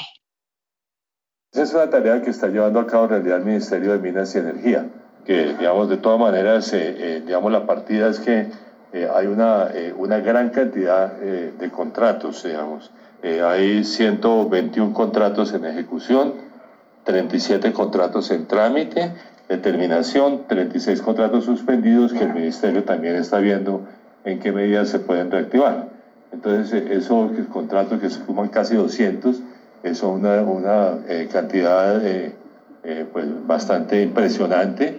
y de hecho, digamos, lo que se va a hacer es que con base en los contratos y también con los resultados que estamos viendo este año, que han sido muy exitosos, sobre todo en materia de gas, digamos, pues, podemos ver si, si realmente digamos, se necesita eh, pero el gobierno está abierto a la posibilidad de que haya nuevos contratos. Bueno, Daniel Támara, ¿esto en qué contexto lo dijo? Héctor, pues eh, esto lo dijo en el marco de, una conmemoración de los 15 eh, años de, la entrada de Ecopetrol a la Bolsa de Valores de Colombia. y pues hizo alusión y fue pues bastante más específico de lo que había sido antes de que el gobierno pues está abierto a que haya nuevos eh, contratos de exploración y de explotación de, hidrocarburos. ¿Y dijo algo más? Eh, frente a este tema, Héctor, sí, eh, hizo alusión a, su visión frente a una eventual emisión de acciones de Ecopetrol y esto fue lo que dijo. Bueno, es una tarea que no, está todavía sobre la mesa, pero no la descarto. Creo que es una, sería una interesante forma de, promover la empresa y la bolsa. bueno, eh, después de escuchar este par de audios, pues a mí me interesa que repitamos, que repitamos ambos. A ver, eh, le pido al equipo de producción que repitamos los dos audios. Es una tarea que está llevando a cabo en realidad el Ministerio de Minas y Energía, que digamos de todas maneras, eh, eh, digamos la partida es que eh, hay una, una gran cantidad de contratos, digamos. hay 121 contratos en ejecución, 37 contratos en trámite, determinación, 36 contratos suspendidos que el Ministerio también está viendo en qué medida se pueden reactivar. Entonces, esos contratos que suman casi 200, es una, eh, cantidad eh, eh, pues bastante impresionante y de hecho, digamos, lo que se va a hacer es que con base en los contratos y también con los resultados que estamos viendo este año, que han sido muy exitosos, sobre todo en materia de gas, digamos, pues podemos ver si, si realmente, digamos, se necesita, pero el gobierno está abierto a la posibilidad de que haya nuevos contratos. Bueno, es una tarea que no, está todavía sobre la mesa, pero no la descarto. Creo que es una, sería una interesante forma de, promover la empresa y la bolsa. Eso es con relación a las acciones. Pues bueno, eh, se me hace que mm, mm, el audio vale la pena tenerlo presente porque desde que comenzó, desde antes del gobierno, pues se ha mm, fregado mucho con este tema. A ver, Munir Jalil de BTG Pactual, eh, ¿por qué no me ayuda a leer eso que dijo el ministro Campo? Pues básicamente lo que tenemos es, eh, con los buenos días, Héctor, pues toda una, una situación bien interesante que además, no sé si ustedes ya lo reportaron o no, eh, el, dato de anoche de la salida de Ecopetrol del MSCI es, es, otra cosa, otro, otro problema que le sale mucho más a, a, toda esta historia. porque pues efectivamente para cualquier compañía, Héctor, pues las opciones de financiamiento pues incluyen, si son las condiciones apropiadas, pues pensar en, eventualmente también en conseguir levantar capital a punta de, de, una emisión de acciones, ni más faltaba. Pero, pero sí es bien interesante que se esté pensando, que se diga pues que, que se puede llegar a pensar en una emisión de acciones cuando efectivamente el principio, como para decirlo de forma coloquial, eh, se ha puesto como tan en duda la consecución de fondos futuros de la compañía. Digamos, el, el, ministro no, yo creo que el ministro ha sido muy claro en términos de su mensaje y ayer precisamente, eh, no en los audios que usted puso, pero en esa entrevista completa que le estaba dando a medios después de, de, los 15 años, pues efectivamente la salida de Ecopetrol, él hablaba de cómo la compañía tenía que dedicarse a su exploración de hidrocarburos combinado con el ejercicio nuevo de transición energética, que creo yo es como debe funcionar. Yo, en eso estoy absolutamente de acuerdo con, con los anuncios que hace el ministro. Pero el problema, como siempre y que hemos venido teniendo, es que hay mucha ambigüedad si ese es en verdad el mensaje cuando desde otros ministerios, específicamente el Ministerio de Minas, pues se han escuchado también ideas en otras direcciones o que se han ellos dicen que están interpretados mal, pero cada vez que se pregunta, pues como que volvemos a lo mismo, que no más exploración, no más. Entonces es, bastante complejo. Y si a eso le sumamos eh, ese anuncio de ayer del MSCI, de la salida de lo que va a ser, yo creo, no soy experto en acciones, búsquese por ahí a Andrés Moreno para que le cuente, pero yo estaría muerto el susto. Eh, Héctor, porque es que esa salida del MSC de Ecopetrol yo creo que facilito puede implicar de aquí a fin de mes una salida de unos 100 millones de dólares eh, de ventas solamente en una sola acción. Eso va a ser una locura, Héctor. Yo creo que eso va a ser el requiem por el mercado de acciones colombiano. Pronto estoy siendo muy negativo, pero yo estoy viendo los toros desde la barrera. No es simplemente mi especialidad, pero sí creo que eh, es muy desafortunado que estemos eh, a puertas de, tener esa, esa salida masiva, porque pues esa salida del MS6, si nos, por decirlo de forma coloquial, nos mató. Eso es lo que podría decir Héctor. Oiga, pero eh, mm, ¿usted cómo entiende esa decisión? La ¿Cuál es el origen? Aparentemente es técnica, no tiene nada que ver con, con nada de lo que ha pasado, sino que el hecho de que ellos lo que hacen es mirar una acción, lo que se llama el flotante, o sea, qué tanto de la acción se está moviendo y qué tanto es el tamaño de operaciones que se pueden hacer de una especie, en este caso, pues la especie es Ecopetrol. Y lo que encontraron es que combinado pues con las desvalorizaciones que había venido teniendo la compañía, ahí sí parte de las desvalorizaciones y podemos decir que es algo de, de esas dudas que se han cernido sobre su futuro el, eh, pues el flotante se cayó a un nivel que ya lo hace inviable para mantener como parte de ese índice. Y, además que es el índice global, ¿no? Estamos hablando del MSCI global. Entonces, por eso es que la salida es como tan significativa, Héctor, que siempre es platica. Uh sabe que este mercado no es que esté moviendo mucho por estos días. Entonces, tener que sacar de aquí a fines de mes, el 31 para ser exactos, eh, 300 millones de dólares, eso va a ser pesadito. Bueno, a ver, Camilo Pérez del Banco de Bogotá, este par de hechos, pues primero lo que dice el ministro de Hacienda con relación a los contratos petroleros y segundo, oiga, increíble, ¿no? El acto de Ecopetrol en la bolsa y la decisión del MSCI, qué coincidencia tan, no, no sé si tan buena. A ver, Camilo Pérez del Banco de Bogotá también está con nosotros. Buenos días, Héctor, y buenos días para todos los que nos escuchan en el día de hoy. Eh, efectivamente, pues eh, eh, desde hace, digamos, refiriéndome primero al, al, ministro Campo y a sus declaraciones, yo creo que llevamos ya varios días y casi que semanas en las que se sigue tratando, digamos, de alinear un poco más el discurso del gobierno a esa posibilidad de exploración petrolera. Eh, el ministro Campos siempre ha estado de ese lado, pero incluso ya otros miembros del gobierno han estado un poco más cercanos quizás al lenguaje. Yo creo que eh, pues, el cambio coincide además con, un mejor momento de los mercados a nivel internacional y eso es lo que nos da la ventana pues, de, valorización de activos que hemos tenido en los últimos días. Es desafortunada esta coincidencia que usted menciona de, la salida de Ecopetrol del MSCI, pues porque de alguna manera es, es un, un accidente adicional llamémoslo así, un, un choque adicional que, que, no ayuda a ese contexto de Colombia en el que eh, la incertidumbre pues ha venido golpeando bastante fuerte a los mercados. Eh, y creo que este tipo de eventos pues nos recuerdan que precisamente por la posibilidad de que sucedan, porque nadie yo, yo no tampoco soy experto en acciones, pero creo que nadie se lo esperaba, eh, pues uno debe tener una, un balance macroeconómico bien estable, una credibilidad en el país fuerte, eh, digamos que un gobierno bien posicionado frente a los mercados, frente a los inversionistas, frente a los agentes en general de la economía, eh, pues para evitar que cuando se den este tipo de choques, pues uno sufra más de lo necesario. Eh, y creo que justo en este momento, pues tenemos, digamos que esos, esos factores en contra. un balance macro, digamos, un poco más golpeado y una, una, incertidumbre y una, una pérdida que entonces, pues de alguna manera, se nos está yendo eh, Camilo Pérez, tratemos de ajustar ese, Acá estoy. ese audio. Acá estoy, pero, pero, sí estoy como con, con intermitencia. Sí, sí, sí.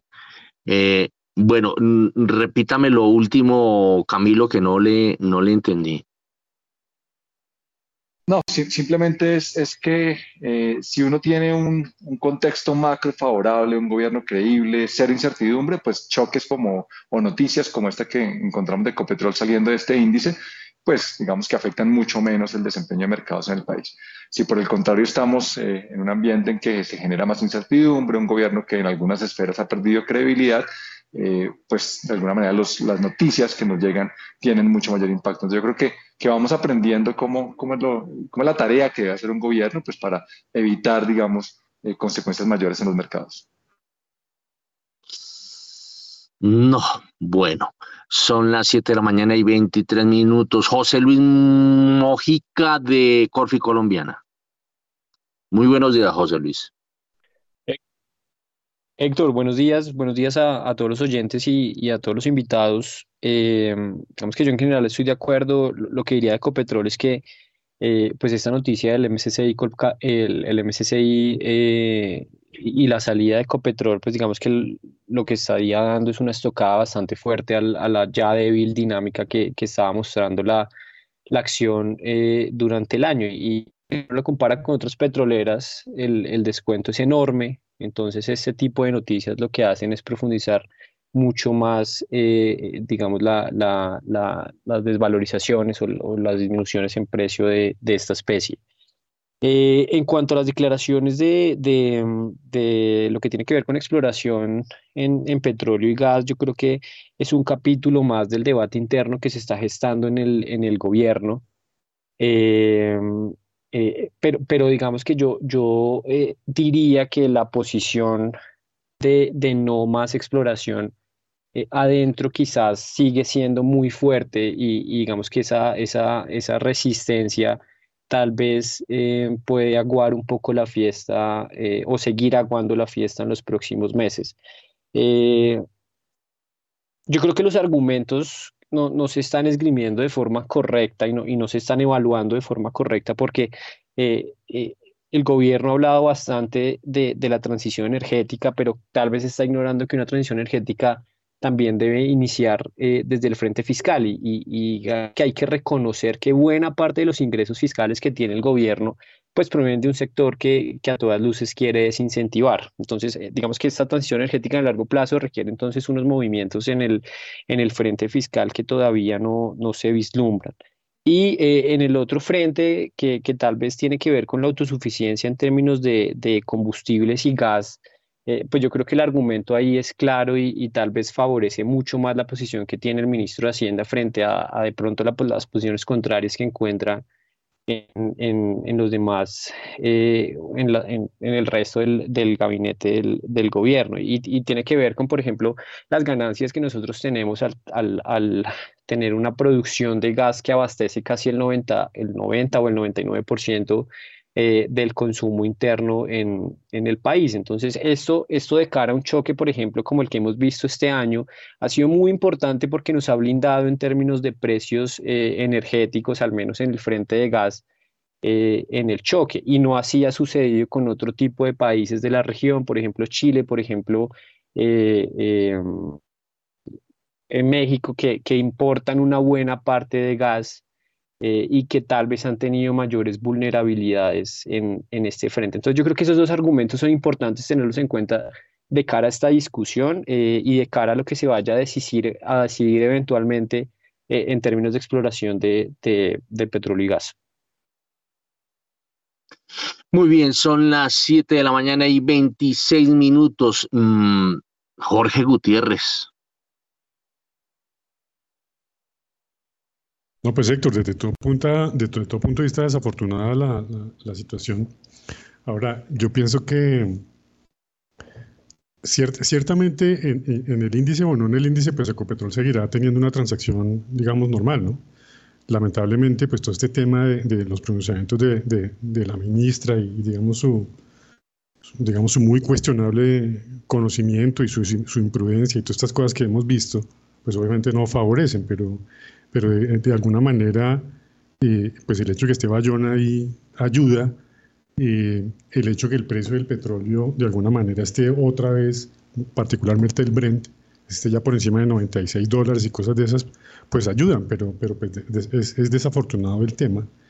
Y ahora me pregunto es cómo, en, qué queda nuestro mercado de valores, porque pues Ecopetrol, pues eh, ya es, espero grullar hablar cualquier cosa, pero pues nuestro mercado de valores bien afectado en términos del volumen de transacción diaria, las contrapartes, eh, bueno, todo lo que ya nosotros conocemos, un, volumen transado muy pequeño, me parece. Yo creo que es una, es un tiene un impacto no solamente en lo que tiene que ver con los, los, digamos, el comportamiento del precio de la acción como tal de la compañía, sino también del, del mercado bursátil en general, Héctor.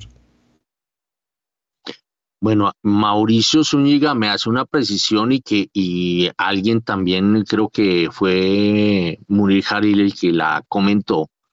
Eh, es el MSCI global. A ver, Mauricio Zúñiga, ¿cuál es su opinión?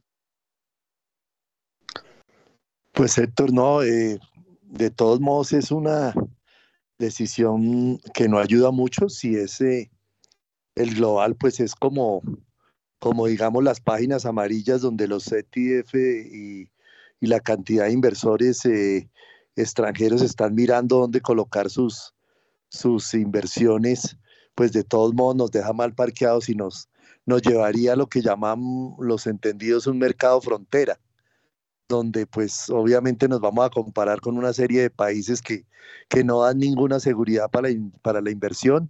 Esto pues obviamente nos traería, eh, nos situaría en un mercado totalmente especulativo, un mercado totalmente descabellado con unas volatilidades muy grandes.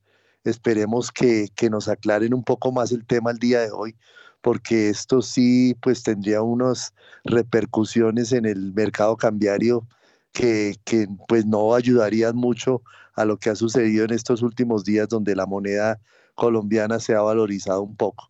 Sin embargo, pues eh, hay que mirar cómo el mercado adopta esta decisión, si va a afectar realmente el MSCI Colcat o es el global solamente y, qué implicaciones tiene esto. Pero pues cada vez estamos más cerca a lo que llamamos un mercado frontera, que son esos mercados huérfanos y donde la volatilidad expresa y la especulación es expresa esos mercados.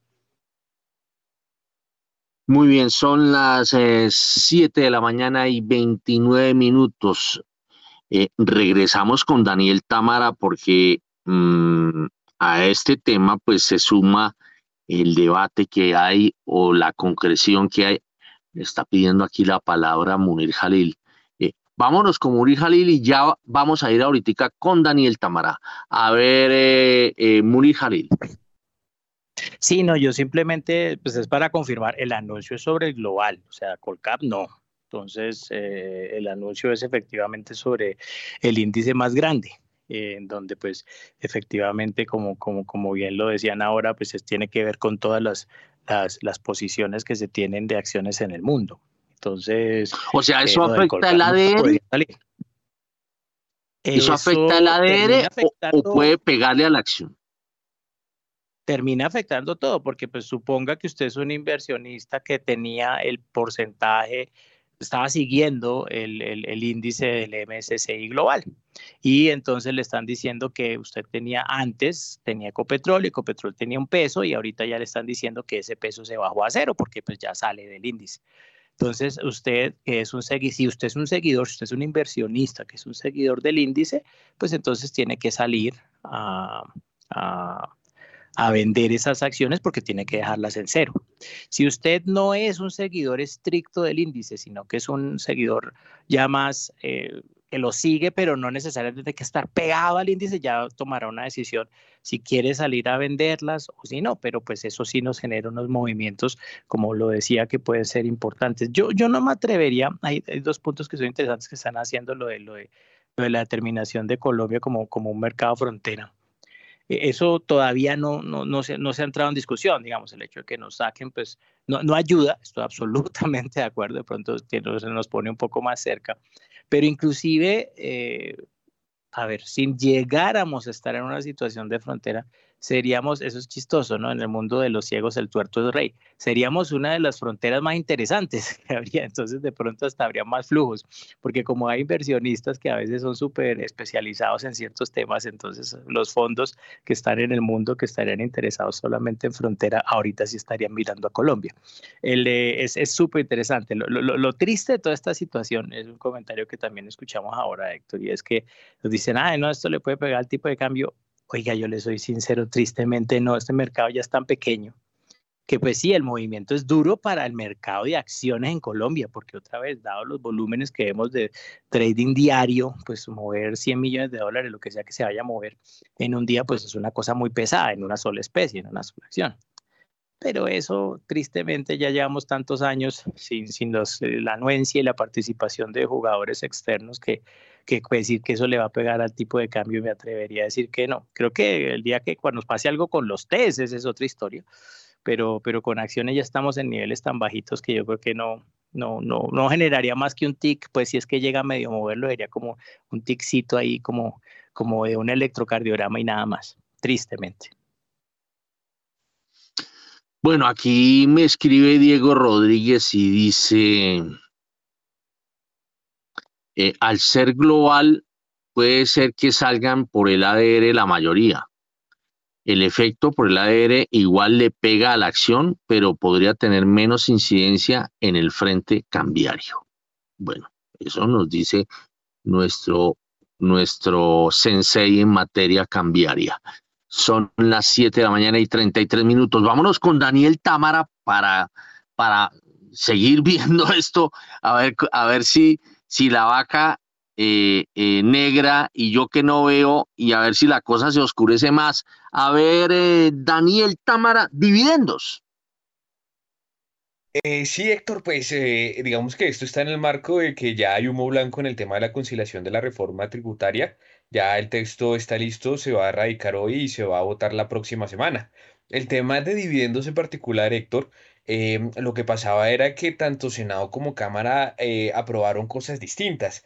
En Cámara quedó que la retención en la fuente y, y la tarifa para para, para no residentes en el tema de dividendos quedaba en 20%, mientras que e, eso fue en Senado, quedó aprobado así en Senado, mientras que la Cámara de Representantes aprobó que esas tarifas iban a quedar en el 15%. En la conciliación que se acordó Héctor, que la tarifa para no residentes va a ser del 20% y que en el caso de la retención en la fuente la tarifa va a ser del 15%. Actualmente, es decir, sin contar la, reforma tributaria, ambas tarifas están en el 10%, lo que implica que retención en la fuente sube a 15% y para extranjeros o no residentes sube al 20%. También, Héctor, eh, había un tema que había pasado un poco de, agache y que ayer se confirmó, y es que em, eh, se derogó un beneficio eh, el cual establecía que los dividendos que fueran repartidos o pagados en acciones no pagaban impuestos. Ese beneficio se derogó, entonces por lo tanto los dividendos, así se repartan en efectivo o en acciones, en este caso van a estar sujetos de impuestos. Entonces esas son las novedades en el tema de dividendos pues que trae la reforma tributaria, también pues dejando claro que en el tema pues eh, eh, de, de, la tributación de los dividendos, como pues ya lo había aclarado el ministro de Hacienda, también queda en, que pues va a ser eh, progresiva, va a ser una tasa progresiva entre el 0 y el 20%. Hmm. Bueno, eh, mm, de una vez salgamos de ese embrollo, eh, de esa información que, que sale por montones del Congreso en torno a la reforma tributaria. ¿Cómo va el estimativo de recaudo? Pues Héctor, el estimativo de recaudo se mantiene en alrededor de 20 billones de pesos. Eh, según las cuentas del Ministerio de, de, Hacienda, la cifra exacta está rondando los 19,7 billones de pesos. Eh, es un estimativo pues, que se mantuvo desde la radicación de la ponencia para segundo debate, eh, tanto en las discusiones como en, en, plenaria de Senado como en Cámara de Representantes, y que también se mantiene, pues obviamente, eh, luego de esta conciliación, pues realmente digamos que los temas más gruesos, como era el del sector minero energético, con el tema de la sobretasa a las petroleras y a las carboníferas, y también la no deducibilidad de regalías, pues prácticamente fueron aprobados tal cual los propuso el gobierno para segundo debate. Oiga, pero usted me nos dio una chiva ayer. Esa chiva tiene que ver que si hay días sin IVA en diciembre. Pues Héctor, precisamente eh, eh, tanto Senado como Cámara de Representantes dejaron eh, vigente el artículo, los artículos más bien 37, 38 y 39 de la última reforma tributaria del presidente Iván Duque o del expresidente Iván Duque, que son los temas relacionados con el día sin IVA, al dejarlos vigentes por lo que resta de este año, es decir, van a ser derogados a partir de enero de 2023, al dejarlos vigentes eh, este año, pues dejan vigentes los tres días sin IVA. Recordemos que ya hubo dos días sin IVA en el primer semestre del año y que está pendiente uno el próximo 2 de diciembre. Entonces, al dejarlos vigentes, pues obviamente se confirma que este 2 de diciembre pues habría un último día sin IVA antes de que pues obviamente esta gabela sea eliminada por completo, pues eh, es de amplio conocimiento pues que no es de, del gusto del actual gobierno. Bueno, son las 7 eh, de la mañana y 38 minutos. A ver, José Miguel Santamaría, que, que se me ausentó un poquito. Esto de, estábamos mirando las declaraciones de José Antonio Campo con relación a los, a los, si hay o no hay nuevos contratos petroleros. Cada vez eh, está más enfocado el gobierno a, pues, a reconocer que pues toca seguir eh, celebrando nuevos contratos pero no es eh, por una cosa diferente que la realidad golpea no solamente a Colombia, sino al mundo. Ya vemos que en Alemania inclusive se ha, se ha regresado al uso de la leña y del carbón, ¿no? Y a esto se suma, pues, se, se, revuelve el tema de la salida del, de Ecopetrol del MSCI global y además esto de los del impuesto a los dividendos que quedó del 20% para extranjeros y la retefuente para nacionales del 15%. A ver, José Miguel Santamaría, estamos tocando un tema que es el tema accionario y, y si usted estuviera hoy sentado en la pantalla, ¿qué haría? Bueno, yo lo primero es que eh, es bueno que no haya tanto dogmatismo. Ese dogmatismo de decir es que toca acabar con el petróleo, que no se puede explorar, pues obviamente es un tema que tiene que revisar este gobierno y, pensar más bien en cuidar esa vaca, mirar de qué manera le puede sacar recursos para hacer una transición energética mucho más lógica. Eh, hay dos temas en la reforma que, que se me hace que van a complicar la, la nueva exploración. Primero es el tema impositivo, porque subieron tanto los impuestos para el sector de hidrocarburos que, que no va a ser tan fácil conseguir personas que vengan a explorar a Colombia, pero vamos a ver qué va a pasar en eso en el momento que salgan con nuevos campos para exploración y explotación de petróleo. Y lo segundo es que quedó también el tema de,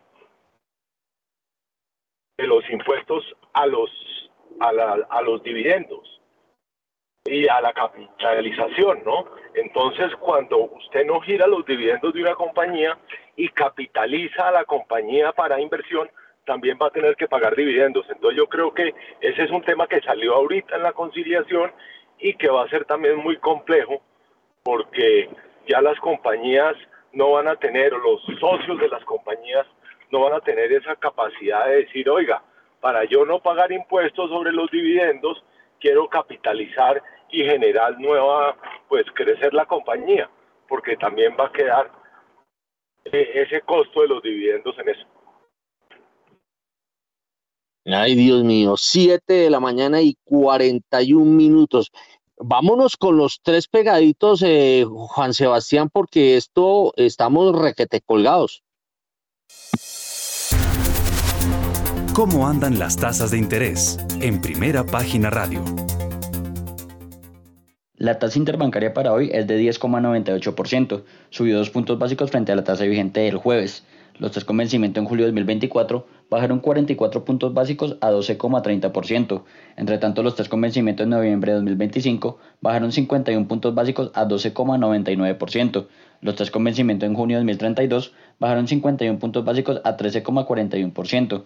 Los tres con vencimiento en octubre de 2034 bajaron 45 puntos básicos a 13,45% y los tres con vencimiento en octubre de 2050 bajaron 50 puntos básicos a 13,35%. La VR para hoy es de 320,4188 unidades y la ETF esta semana es de 11,93%. En primera página radio, el informe de las monedas. La tasa representativa del mercado para hoy viernes 11 de noviembre es de 4.806 pesos con 7 centavos, una reducción de 2,21%, 108 pesos con 64 centavos en comparación a la cotización del jueves. El dólar en el spot tuvo una reducción de 1,54%, 75 pesos con 20 centavos hasta los 4.805 pesos. Entre tanto, el next day registró una subida de 0,17% con respecto al cierre en el spot alcanzando los 4.813 pesos. Con este comportamiento, la devaluación año corrido alcanzó el 20,72%, está bajando 2,73 puntos porcentuales y la devaluación en los últimos 12 meses llegó a 23,97%, bajando 2,88 puntos porcentuales. Cabe recordar que en Colombia este viernes va a operar el dólar Next Day debido al festivo en Estados Unidos por el Día de los Veteranos, por lo que la TRM estará vigente entre el 11 y el 15 de noviembre. Los precios de los commodities en primera página radio. A las 7 de la mañana y 43 minutos, porque el petróleo de referencia Brent llega a 96 dólares con 35 centavos el barril, sube 2,86%, mientras que el WTI se recupera 3,2% hasta ahora y se cotiza en 89 dólares con 24 centavos el barril. La onza de oro sube 0,44%, se cotiza en 1.761 dólares, mientras que la plata desciende 1% hasta los 21 dólares con 49 centavos. Por su parte, la libra de azúcar sube 0,72%, llega a los 19 centavos de dólar, mientras que el café pierde 0,36% y se cotiza sobre un dólar con 67 centavos la libra. La tonelada de carbón pierde 2,46%, se cotiza en 277 dólares, mientras que el níquel hasta ahora pierde 2,26% y se cotiza en 21.413 dólares la tonelada. Bueno, 7 de la mañana y 44 minutos. Veo que la jornada de ayer en materia de renta fija, pues fue muy positiva para los papeles colombianos y en materia de dólar también. A ver, Camilo Pérez del Banco de Bogotá, un análisis de esta situación. Héctor, como comentábamos hace un momento, esta semana ha sido positiva para los mercados internacionales. Eh, en general, digamos que yo creo que llevábamos una racha bastante complicada eh, de pérdidas y se da una noticia que yo creo que, que, no es concluyente, pero, pero los operadores del mercado creo que están tratando de buscar la disculpa perfecta para, para dejar de ser pesimistas, que fue la, publicación del dato de inflación de Estados Unidos. Una sorpresa levemente bajista que, impacta de manera importante las expectativas de tasa de interés de Estados Unidos, que al final de cuentas es lo que está marcando desde hace ya bastante tiempo el desempeño de los mercados. Si uno revisa hoy cómo están las expectativas de tasa de interés de la Fed para la tasa terminal, es decir, hasta dónde va a llegar la tasa de interés de la Fed, eh, la semana pasada estábamos algo por encima del 5, hoy estamos por debajo del 5%. Entonces, eh, es, un cambio importante y eso pues ha alimentado, eh, digámoslo así, como un renovado optimismo de los mercados y eso se refleja en todo tipo de activos, sobre todo los activos de riesgo que han sido los más golpeados, y ahí entran los test. Y tenemos una semana en que pues eh, la, las ganancias son, son relevantes, no solo como, como yo creo que la mayoría de gente que nos escucha ha visto en tasa de cambio, sino que también se han reflejado en el mercado de renta fija. 7 de la mañana y 45 minutos. Y antes de hacer yo una encuesta, ya que veo nutrida la participación de analistas, quiero hacer una encuesta Óigame, Daniel Tamara, hay una noticia de última hora que tiene que ver con la salida del presidente de la asociación bancaria. ¿Cómo es la cosa? Pues Héctor, ayer eh, se había conocido que eh, el presidente de su bancaria le presentó la renuncia a la junta directiva eh, del gremio luego de dos años de estar en el cargo y hoy se conoció que de acuerdo con una denuncia que está en poder de las autoridades, pues parece que su salida está relacionada con un comportamiento abusivo con una asesora. En concreto, lo que se, se, dice en esa denuncia es que intentó besar de forma abusiva a una de esas asesoras y ante este comportamiento fue la junta directiva de Asobancaria la que le terminó pidiendo la renuncia a Hernando José Gómez. Creo que el incidente, esos, esas benditas, yo me imagino, eh, esto es pura especulación mía, esas benditas reuniones de 31 de octubre son terribles, ¿no? Yo me imagino esas celebraciones como eh, eh, generan siempre unos problemas, ay Dios. 7 y 47, bueno, olvidémonos un poco de, de esos, de esas noticias, digamos, que a la gente le gusta porque despiertan el morbo y dejamos el morbo y nos metemos en el tema de lo que puede pasar en materia de decisiones monetarias y cambiarias en Colombia.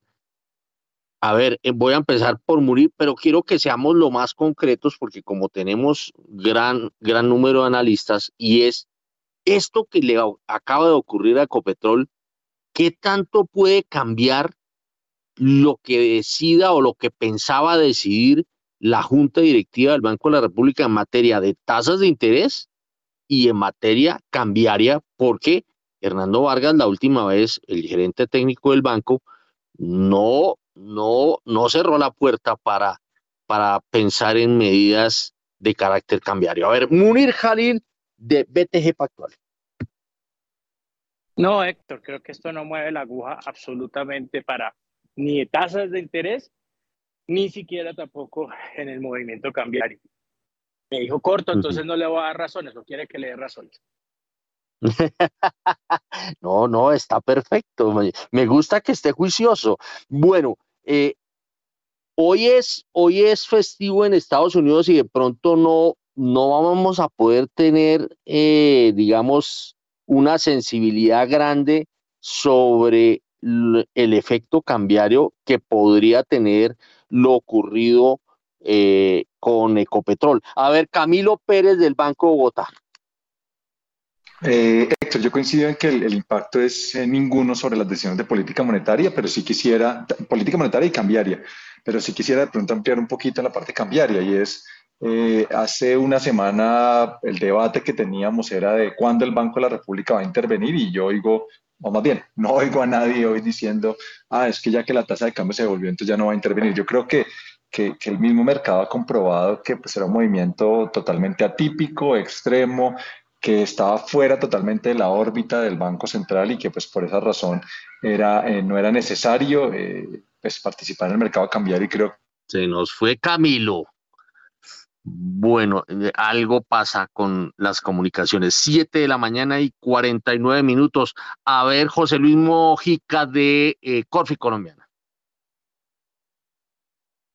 No, Héctor, pues digamos, en línea con, lo que han dicho, yo creo que la noticia de Ecopetrol no, no va a mover nada absolutamente la, decisión que, pueda tomar el Banco de la República en ambos frentes, tanto en el frente de tasas como en el frente de, de política cambiaria. Eh, y en ese sentido, pues digamos que la inflación y, lo que termina siendo la Fed, pues serán los principales drivers para, para determinar qué es lo que va a decidir la Junta en, en, los próximos meses. A ver si la opinión de los analistas coincide con aquellos que se han machucado los dedos. Empezamos con José Miguel Santamaría. No, totalmente de acuerdo, Héctor. Yo creo que que el Banco de la República sigue rezagado en su vida de tasas y tiene que ponerse al día y tiene que seguir haciendo y manteniendo la misma política de subida de tasas hasta que la inflación esté controlada y en el tema cambiario pues sería un error tomar decisiones eh, acaloradas. Bueno, eh, Jorge Gutiérrez. Coincido con, con los colegas. Eh, solamente creo que hay una paradoja eh, para, remarcar y es que el mismo tamaño de nuestro mercado hoy día, que pues, están en sus niveles mínimos históricamente, yo diría que por, por mucho que, que, la gente quiera vender acciones o de inversionistas del exterior, pues vender acciones de Copetrol y sacarlas, creo que el impacto en materia cambiaria, monetaria y demás, pues no llevaría a que el banco interviniera de manera distinta como lo ha hecho hasta ahora. Mauricio Zúñiga. Sí, Héctor, no, no creo que esta situación vaya a dar para que el Banco de la República tome alguna medida ni cambiaria ni de tasas de interés. Lo que sí es importante es que, eh, digamos, con este receso en, en el tema de presión sobre tipo de cambio, sería bueno que el República se tomara su tiempo adicionalmente con el festivo de hoy en Estados Unidos y el festivo nuestro el día lunes para mirar cómo se comporta el mercado y lo que proponía Diego Rodríguez en, pasadas ediciones, mirar un poco ese mercado de NDF eh, en el offshore, cómo de pronto afecta la volatilidad, porque pues obviamente lo que hemos visto y lo que ha reinado en los últimos eh, días ha sido esos eh, y bajas tan fuertes que nada ayudan al mercado cambiario ni a la economía en general. Bueno, pregunta. ¿Hay junta en noviembre? Y si no hay, ¿cuánto va a ser la subida en diciembre? A ver, Munir Jalil, veré que usted se, eh, se, alejó del micrófono. A ver, acérquese al micrófono. Ahora, ahora el, el, el del problema de conexión soy yo. Usted me dice si me escucha. No, ahora sí, ahora sí. Ahora sí. No, Héctor, yo creo, eh, la verdad que esta junta que se viene definitivamente va a estar dividida. Vea, yo siento, Héctor, que el Banco de la República desde hace rato quiere bajarle al ritmo de subidas. Es más, hizo 100 puntos básicos en la última reunión, forzado en parte por toda la coyuntura que vivimos, pues de toda esta subida súbita que vimos y esta pérdida de confianza que se dio hacia el país. Si no, no hubiera hecho 100, claramente hubiera hecho menos. Entonces, creo que para eso vamos a depender mucho, Héctor, de lo que pase con la inflación del dato de noviembre, que es el último que ellos van a tener disponible para, para, la, para la reunión. Y le diría que nuestro call está en 100 puntos básicos, pero el sesgo es a la baja, que sea menos de esos 100 puntos básicos si la inflación se cae un poquito. Eso es lo que le diría. O sea, noviembre cero. Ah, no, en noviembre nada, no, noviembre no se reúne, no, señor, no, no, hay, no hay razones para eso dada la coyuntura y que los comportamientos de los activos financieros están ayudando a que no haya necesidad de esa reunión, digamos así. Camilo Pérez del Banco Bogotá. A ver, Héctor, si por acá ya me escucha mejor. Eh, yo creo que noviembre, como lo hemos venido diciendo, es una reunión en la que se reunirán a, pues, a discutir otros temas, pero claramente no política monetaria y menos cambiaria. De, como lo dice Munir, pues los mercados están ayudando bastante a que exista algo menos de tensión y, sobre todo de especulación en torno a que noviembre es una, una eh, reunión activa de política monetaria o, cambiaria en, dado caso. Para fin de año, yo, yo, creo que los 100 puntos básicos están casi garantizados. Eh, el tema de la inflación de noviembre, eh, ayer cerró la encuesta del Banco de la República y nosotros no nos dio muy bien. Yo, yo la verdad estaba un poco menos pesimista en inflación, pero, pero alimentos seguimos viendo mucha presión eh, e incluso eh, lo que nos está dando es que octubre ya no fue el pico. Recuerde que hemos hablado aquí del famoso pico de inflación, que era tal mes que el otro, que ya ahora sí octubre, y a nosotros nos dio que ya que octubre no fue, que noviembre puede ser de pronto. Entonces creo que no, no va a ser bueno el dato que ellos van a leer para la reunión de diciembre en materia de inflación, y eso les va a dar el, el, espacio para que sean los, los 100 puntos básicos. José Luis Mojica de Corfi Colombiana. Héctor, pues nosotros estamos viendo eh, en línea con el consenso 100 puntos básicos adicionales en, la última reunión del, año que dejaría la tasa en 12%. Eh, y, digamos que los pronósticos de inflación aquí a nosotros nos dan a, casi que una meseta en los próximos, en los próximos meses estable, más o menos en ese último dato que vimos de, octubre de 12,2% anual. En, para este mes, digamos que lo que estamos viendo en inflación es, es una, una una balanza de cosas. Por un lado, digamos que tenemos presiones alcistas por, eh, por, por, la subida, por ejemplo, en el precio de combustibles. Eh, eh, pero digamos que además en el, en el, en el sector de energía, pues vimos que, que se tomaron ciertas disposiciones con, con el sector privado, con los generadores y los, y los distribuidores, eh, en aras de buscar, digamos, una, una, una menor, un menor crecimiento en esos precios de, de, de, electricidad. Entonces, digamos que en ese balance de cosas vemos que, que tal vez puede mantenerse eh, esa inflación anual estable en los, en los próximos meses. Eh, sin embargo, pues habrá que ver porque todavía es incierto, por ejemplo, el, el, el, el pico que vamos a, a, tener y desde el cual empezar, desde cuándo empezaría a desacelerarse precisamente esa, esa inflación. José Miguel Santamaría, ¿usted ya cree que estamos llegando al pico?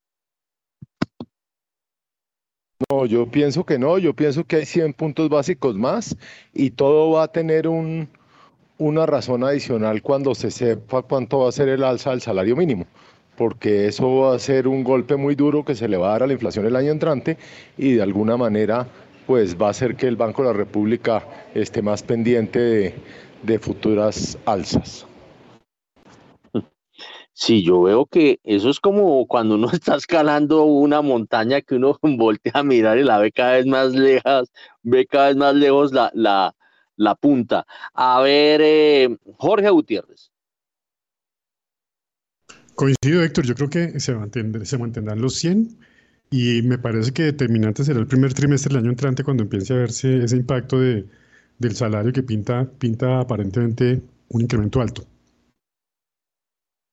Mm, a ver, Mauricio Zúñiga, hoy, hoy no hay pre-market, ¿no? Pero vamos al punto y un comentario sobre el dólar. Sí, Héctor, no, no tenemos pre-market del día de hoy por el festivo de los veteranos en Estados Unidos. Eh, no, eh, con el punto yo creo que de acuerdo, en el mes de noviembre lo que no hay decisión de política monetaria se debería aprovechar para, no digo yo tomar medidas cambiarias, pero sí eh, ahondar un poco en el tema que se ha venido mirando en estos días de, de por qué esas volatilidades tan extraordinarias en nuestro mercado adicional a la especulación.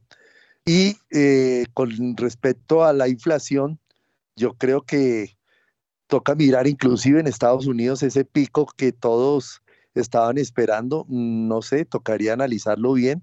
Y aquí en Colombia sí eh, creemos que todavía no ha llegado y yo le apunto a otros 100 básicos en el mes de diciembre que es decisión de política monetaria. Muy bien, son las 7 de la mañana y 59 minutos. Mm, bueno, el tema de las tasas de interés en México y Perú. A ver, eh, em, eh, Jalil, subieron las tasas en el vecindario. Así es, en línea de alguna manera con lo que se esperaba, Héctor, lo que vimos pues fue unos incrementos en tanto en el caso de México como pues, los 75, como en el caso básicamente de Perú, que aunque ahí ya no había tanto consenso, ya estaba más o menos dividido, habían algunos analistas en el caso de Perú que decían que de pronto ya iba a parar. Eh, efectivamente lo que nos dijo el comunicado es que pues obviamente eh, esas tasas tienen que seguir subiendo pues en la medida para garantizar nosotros, en el caso de Perú decimos que como mínimo les falta una más, unos 25 más para dejar la tasa en un 7.50 y pronto sí ya considerarán parar. Uh, pero sí, estamos en una cosa. Solo quiero hacer un punto que me parece, me parece muy, muy importante, eh, esa discusión de lo del pico y eso, yo creo que es interesante, pero Héctor, si, si mira, le voy a mandar la grafiquita, si miramos eh, por ejemplo, lo, que ha venido pasando con los bancos centrales y las subidas de tasas de interés de todos estos bancos. El primer banco que empezó a subir tasas de interés en Latinoamérica fue el Banco de Brasil, lo comenzó a hacer en marzo del año pasado. Y Héctor, la inflación en Brasil ya está cayendo. El segundo banco que comenzó a subir las tasas de interés fue el banco en Chile, que fue a mediados del año pasado. Y Héctor, en Chile la inflación ya está bajando. Entonces yo no sé esta pérdida de fe de toda esta gente, ya ven también que la fe está un poquito cayendo la inflación, pero veo aquí todos perdiendo la fe yo creo que no podemos perder la fe, Héctor. La inflación en Colombia va a bajar. Sería raro que pase lo que nos han venido diciendo y lo que nos han dicho eso de que es que, que subir las tasas de interés no sirve. Eso es lo falso. Lo correcto es que subir las tasas de interés sí sirve y estamos viendo evidencia en Brasil, estamos viendo evidencia en Chile, estamos viendo ya en Perú. Nos falta a nosotros, sí, el descache eran dos, tres meses, que si el pico, que si fue octubre, que si fue noviembre.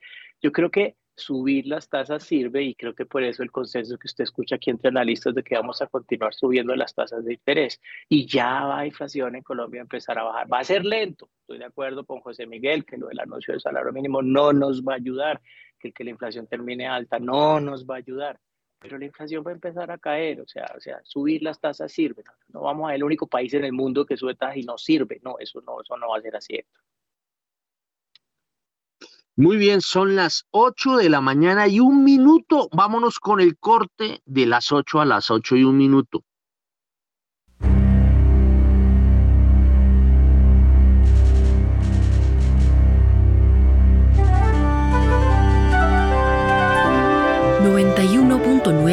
9 Javerian Estéreo, Bogotá. HJKZ. 45 años. Sin fronteras.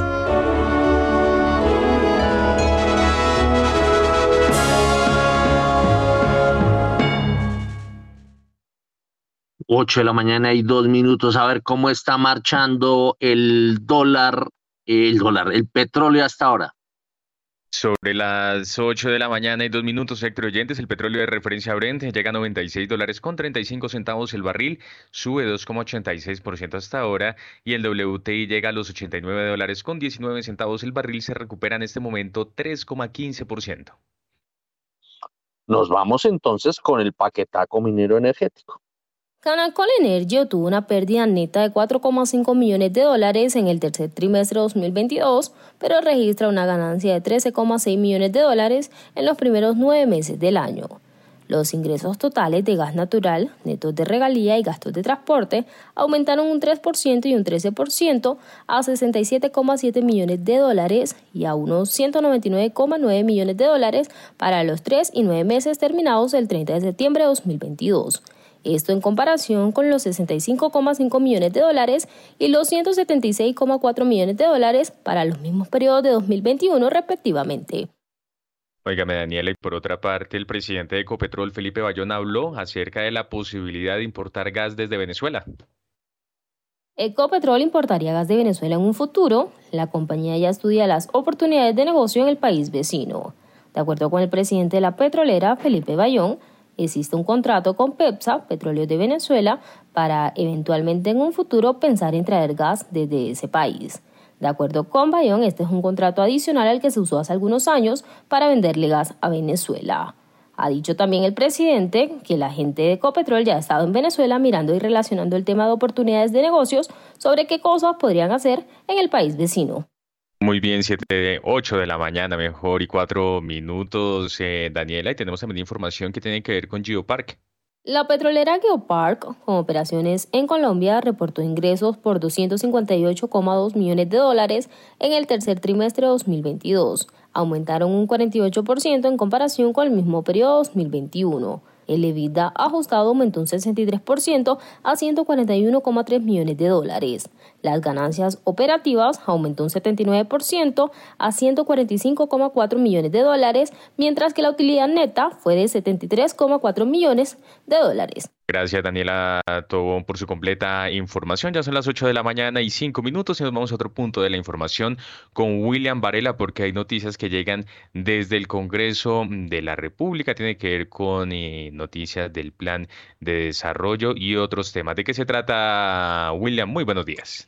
Eh, muy buenos días, Juan Sebastián. Pues le cuento que muchas noticias salieron del Capitolio en las últimas horas. Primero, anuncio para los que están interesados en el tema de Hidroituango.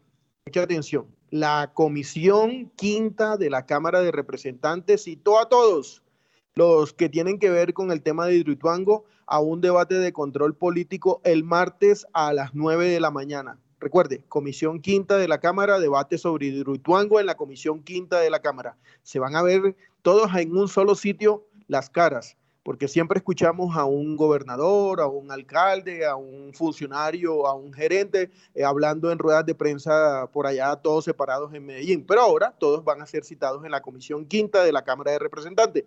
Pero también hay en la Comisión Quinta del Senado ojo, en la Comisión Quinta del Senado el martes después de puente, la aprobación en primer debate del proyecto de ley que prohíbe el fracking. Está ya agendado, se anunció por parte de Intias Prilla, presidente de esa comisión, que la citación del martes va a ser para hablar de el tema de la prohibición del fracking en Colombia. El proyecto ya está listo, ya radica, ya presenta, ya publicamos la ponencia en primera página. Eso es un hecho que la próxima semana ellos tienen citación en la quinta de Senado. Entonces, quinta de Cámara, mm, eh, el tema de Hidroituango y quinta de Senado el martes el tema de fracking. También el Congreso será citado a sesiones extras en febrero del próximo año para aprobar el Plan Nacional de Desarrollo. La confirmación lo hizo el presidente del Congreso, Roy Barrera, después de dialogar con Jorge Iván González, director de Planeación Nacional. Entonces, eh, las vacaciones serán del 16 de diciembre al 7 de febrero, cuando iniciarán las sesiones ordinarias, pues con sesiones extras, pero bueno, arranca el Congreso en febrero para aprobar el Plan Nacional de Desarrollo.